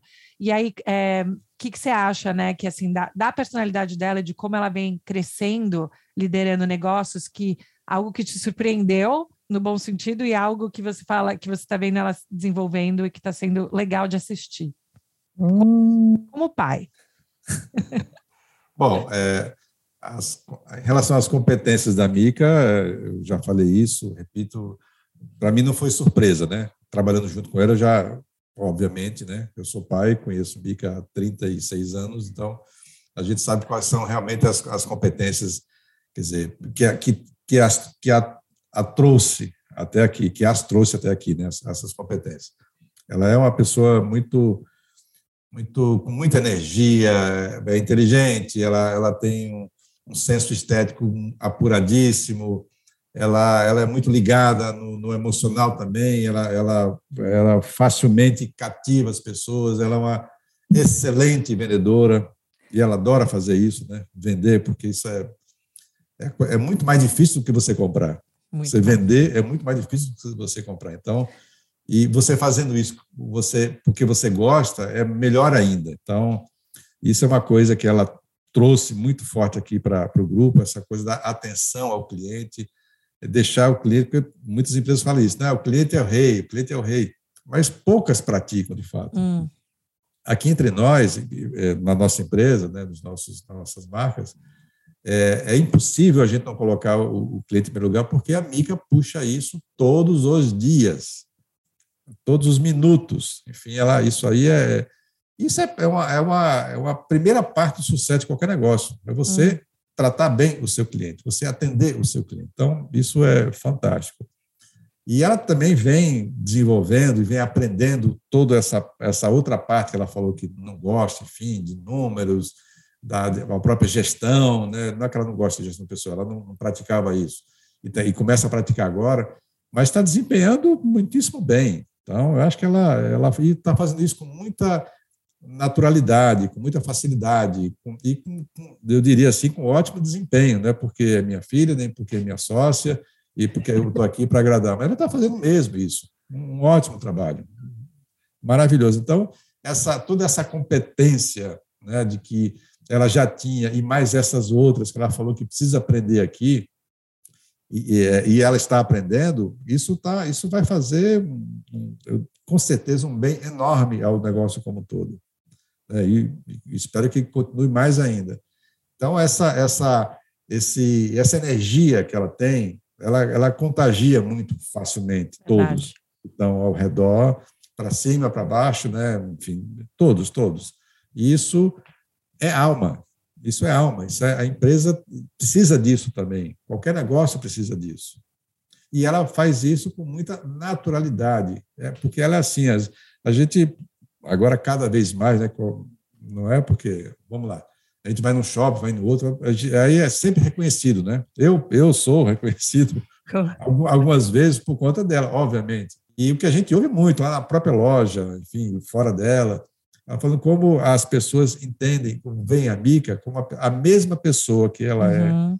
é, é ao vivo, que ela está aqui na empresa, que ela está no Instagram, que ela está na loja, que ela está dando entrevista, que ela está fazendo qualquer coisa, é a mesma pessoa. Ela não tem, não existe uma, uma marca Mica e a pessoa Mica, é uma coisa só. Isso é ótimo.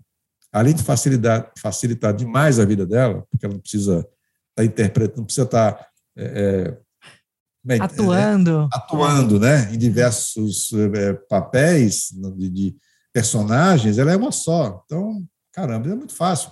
E, e para quem trabalha com ela, fica mais fácil ainda, porque entende rapidamente como é que ela funciona, como é que ela pensa, né? como é que ela age. Então, isso, isso é, é ótimo para todo mundo que trabalha. Sabe até, inclusive, aquilo que ela não vai gostar, aquilo que ela vai pegar no pé, aquilo que ela vai achar muito ruim. As pessoas também já sabem. Então, por quê? Porque ela, é, ela é muito transparente nisso. Sim. Transparente porque tem esse objetivo também de que as coisas vão bem, que todos cresçam, que a empresa cresça, que, que todo mundo cresça junto. E é ótimo. E isso é genuíno. Então, para mim, isso é um sinal grande de inteligência, tá? Assim, a pessoa está uh. tá, tá num, num, lugar que ela quer que as outras pessoas cresçam também. Porque, obviamente, se tudo crescer, é óbvio que você também está crescendo junto, não tem a menor dúvida disso. Então, a gente está num mundo cada vez mais participativo. Então, ela está, diria que ela está muito bem enquadrada e, por enquanto, está mantendo a posição dela aqui na empresa, está tá super bem.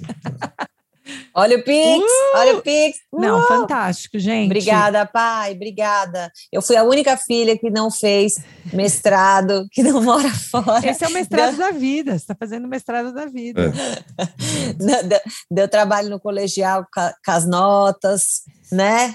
Deu, tra deu, trabalho, deu trabalho a partir dos quatro anos, mas, mais recentemente deixou de dar. Não, Vai, mas obrigada. Isso é legal, mas isso é legal de ver, porque eu acho que no final, né, é uma receita que se aplica para várias trajetórias de vida de pessoas diferentes, que é se você.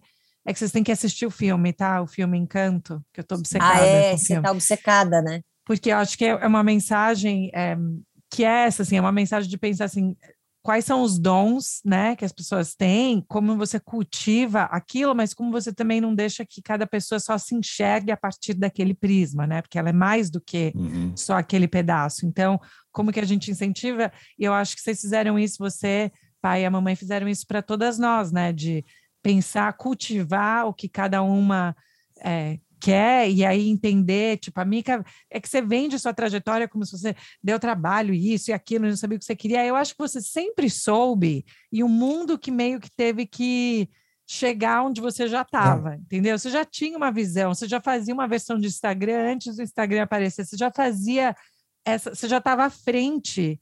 E você tirava minhas fotos. Eu fazia seu book. Mas eu acho que isso é super interessante. É por isso que eu falo assim, putz, quando eu vejo você com sapato, semijoias e o que vier, eu falo, claro que ela está fazendo isso, como não? Né? Mas, mas aí, quando você olha a sua própria trajetória, você fala, ah, eu não sabia isso, eu não sabia aquilo, né? Então é, é diferente quando a gente vê de fora, assim, com muito orgulho e assiste vocês, gente. Ah, obrigada. Mas... Não, é. Não, não, eu ia falar também para dar o crédito à sua mãe, porque em relação a vocês três, né? A Carol também vai ouvir isso. Ah, mas não estou falando de mim. Estamos falando de você também, Caroline. Você também está mesmo, igualzinho. Que não é ela foi convidada, mas ela não podia participar. Podia, ela está é trabalhando. Não, é porque no caso de Los Angeles é seis horas a menos. Mas a sua mãe tem 70% de participação em tudo isso aí e tem que ser dado crédito a ela. Na hora que fizer um feedback com ela, também gente vai falar isso aí. Mãe, Glê, a gente te ama. Não, e, e, vou falar uma coisa sobre só sobre autoestima no, no, trabalho, isso é uma coisa que a gente vai conquistando, né? Tem gente que já nasce com uma autoestima melhor para trabalhar, tem gente que tem que conquistar a sua autoestima. É, eu tive que ir conquistando minha autoestima, né? E o jeito de eu conquistar a minha autoestima no trabalho foi me expondo, o que é, o que é muito contraditório, né? Hum. Tipo assim, você não tem uma autoestima muito boa, mas você se expõe é, então você está muito mais sujeita a receber críticas muito mais duras do público, digamos assim, do que você se expor dentro de uma, de uma comunidade menor, né? dentro uhum. de, um, de um mundo de menos pessoas. É, como eu acho que eu vim, é que eu falo muito, ah, eu não sabia, eu não sabia, eu não sabia, mas eu acho que eu vim de uma autoestima é, uhum. bem debilitada na minha, na minha pré-adolescência para minha adolescência, é, eu tenho uma imagem de mim de que eu não sabia, eu tenho uma imagem de hum. mim de que eu hum. não sabia o que eu queria. Provavelmente que você falou, acho que eu já sabia, acho que eu já tinha isso dentro de mim, mas o mundo não estava pronto. Não. Mas não era assim, não era, não eram coisas muito óbvias como é hoje, né? É, e o que o, o, meu pai falou sobre a minha mãe é muito verdade. Assim, a minha mãe tem um papel na minha vida de autoestima é, gigante. Aí, ó, o pai vai rir. Não, tô... tô... Precisa dos lenços. Tem lenço aí perto? É, é. Quem não tá vendo, temos lágrimas, gente, como sempre. quando a gente fala disso, porque é verdade. Rolando é verdade, lágrimas. É verdade. Lá em casa era assim, né? Eu já falei isso aí. Já, ia, no outro episódio. Ia, ia circulando a, a, mesa. Sim. Mas como a minha mãe, ela, ela teve e tem algumas dificuldades com a autoestima dela, eu acho que ela viu isso em mim e não quis que eu passasse pelo que ela passou. Então, nos momentos onde é, nos momentos onde eu queria desistir, que eu, eu não acreditava mesmo em mim. Nossa, minha voz está horrível. Não, tá ótimo, eu adoro voz de choro, eu acho que é super legal. Como, é, acho que nos momentos que ela viu que estava muito difícil para mim e que eu não estava acreditando em mim, é, foram os momentos que ela mais me puxou para eu ser quem eu era. E por mais difícil que fosse para ela, porque eu era muito diferente dela também. Então ela uhum. puxar, ela deixava eu ser livre mesmo eu sendo muito diferente dela, mesmo ela tendo muitas dúvidas do que eu queria fazer.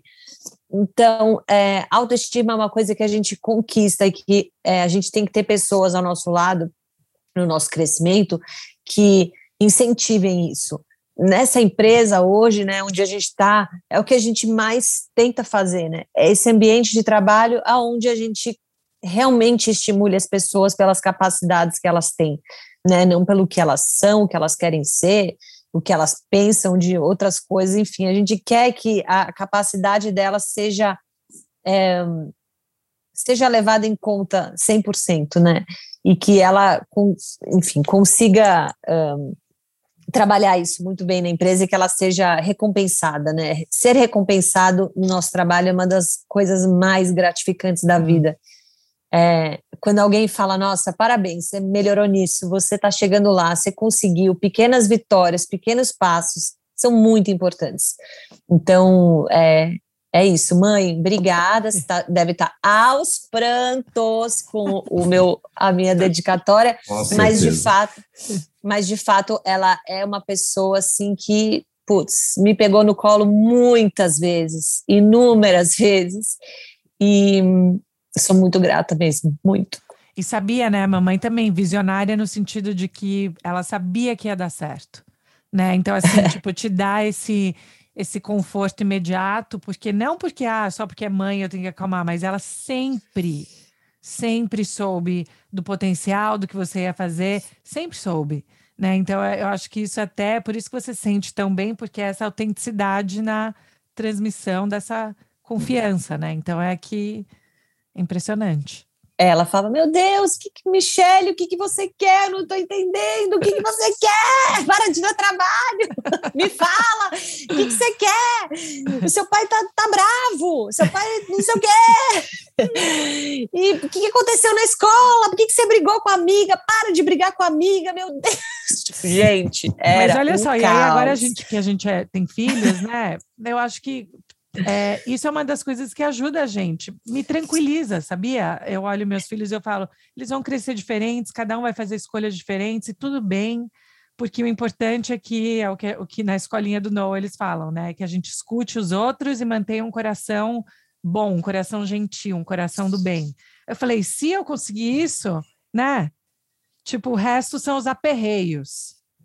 Total, os aperreios, Lucimar, é os aperreios. E para fechar aqui também, já que eu me emocionei muito falando da minha mãe, é que com meu pai, ele aqui aí fica meio estranho.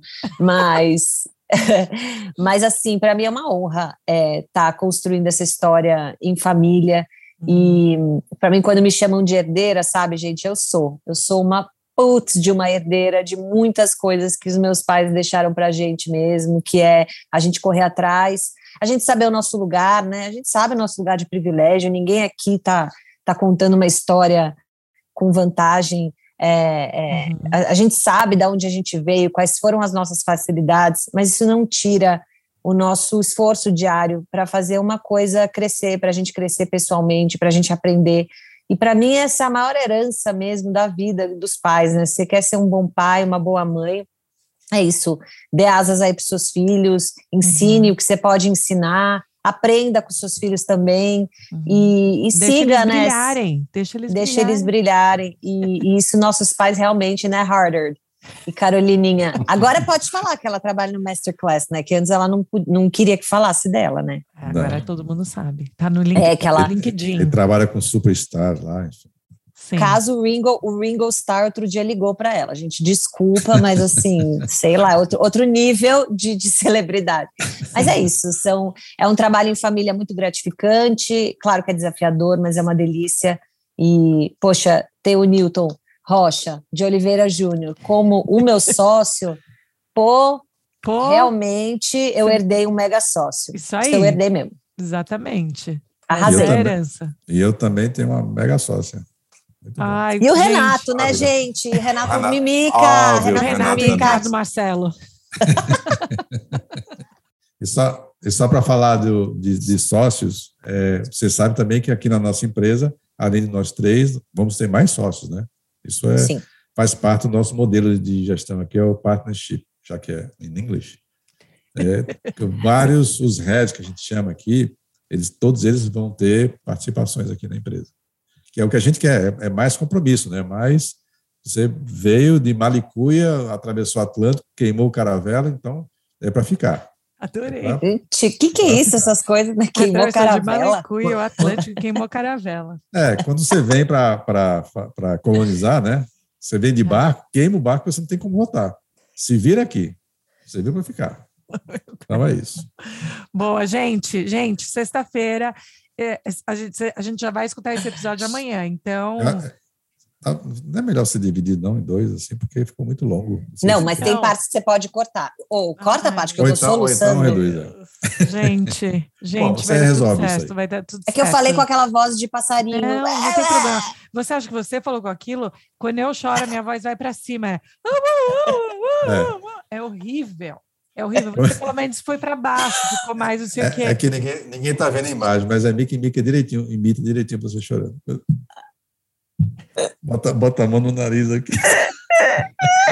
Eu sei, vai vir, vai vir, vai vir. Não, mas eu tô ficando melhor, porque eu, eu ando. Eu falei, a pandemia me deixou manteiga derretida. Nossa tipo, Senhora, nossa. que isso, hein?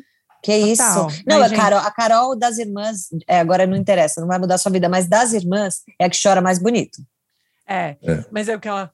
E mais fácil também, eu acho. Não, mas é, é que a voz dela é meio rouca, assim, então é, não só que vai ficando bonito. Não, não, não pra muda. mim parece que alguma coisa tá me abduzindo, assim, que não, eu. Pra mim, vai, tipo, parece, tipo, eu viro a Kim Kardashian, sabe quando ela chora? Que ela começa. tipo assim, é só que eu escuto, é um passarinho. É horrível, é horrível. Mas é isso, gente. Aqui a gente chora, a gente tá rindo no outro minuto. São muitas emoções. São muitas isso emoções, mas, gente, Gabi, super obrigada. Que Obrigada. fantástico. Não, vai ser um episódio giga, pai, de 90 minutos. O pessoal sempre fala que passa muito rápido. Então. Bom, você que é entende isso. isso, então veja aí para. Às vezes a pessoa vai, ah, 90 minutos não vou ver, não, tá? não vou ouvir há muito tempo. Então você coloca assim, vale a pena ouvir. Isso, pode deixar, pai. Eu vou fazer uma mega venda. Apesar dos 90 minutos. Pode deixar, gente. Amei. Muitas bom. saudades, muitas saudades. Saudades e obrigada, gente. Espero que vocês tenham gostado desse episódio longo, porém emocionante. Também. Espero que tenham gostado. Muita saudade, gente. gente. Amo vocês, hein? Muito orgulho assistir Também aqui a gente esse império, ama. esse império sendo criado aí Está, exatamente, está sendo criado, né? Todo dia. Ixalá. Matalião, quer dizer, matalião no bom sentido, porque não, não é matalião mesmo, né? No não, porque a gente é figurado, é cruci free, a gente não mata é, bicho. É, não, baixa, não mata bicho, não. Então é cruci free. Só uma forma de falar. Boa. Ok, gente. Obrigado, então. Um beijo. Tá ouvindo. Ah, ele vai terminar do mesmo jeito que ele termina a reunião. Ok, gente. alguém, alguém tem mais alguma coisa a falar? Não, bom trabalho, boa semana. Boa. Mas é tá, sexta-feira. Sextou, ador... sextou. Adoramos, Gabi. Foi ótimo. Boa. Também estou morrendo Obrigada, Gabi. Foi ótimo. Beijo. Foi, não mais, tudo bem? Sim, foi ótimo. São os bordões da família. Sim, foi ótimo. Sim, foi ótimo. e não mais, tudo bem? Aqui, né? Tipo, a casa caindo, mas seguimos. Boa, tá bom. Beijo. Beijo. Beijo. Tchau.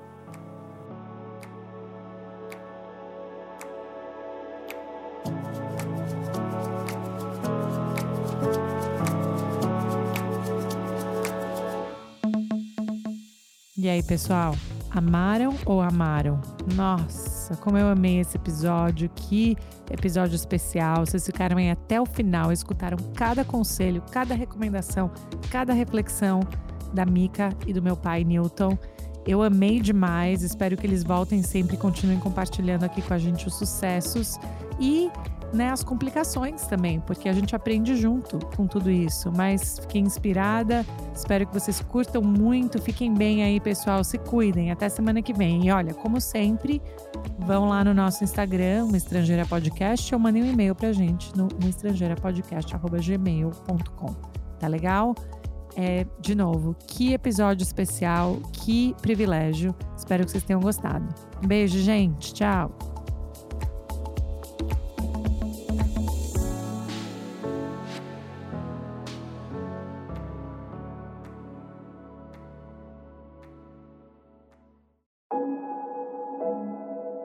Esse podcast foi editado por Fábio Guerrara.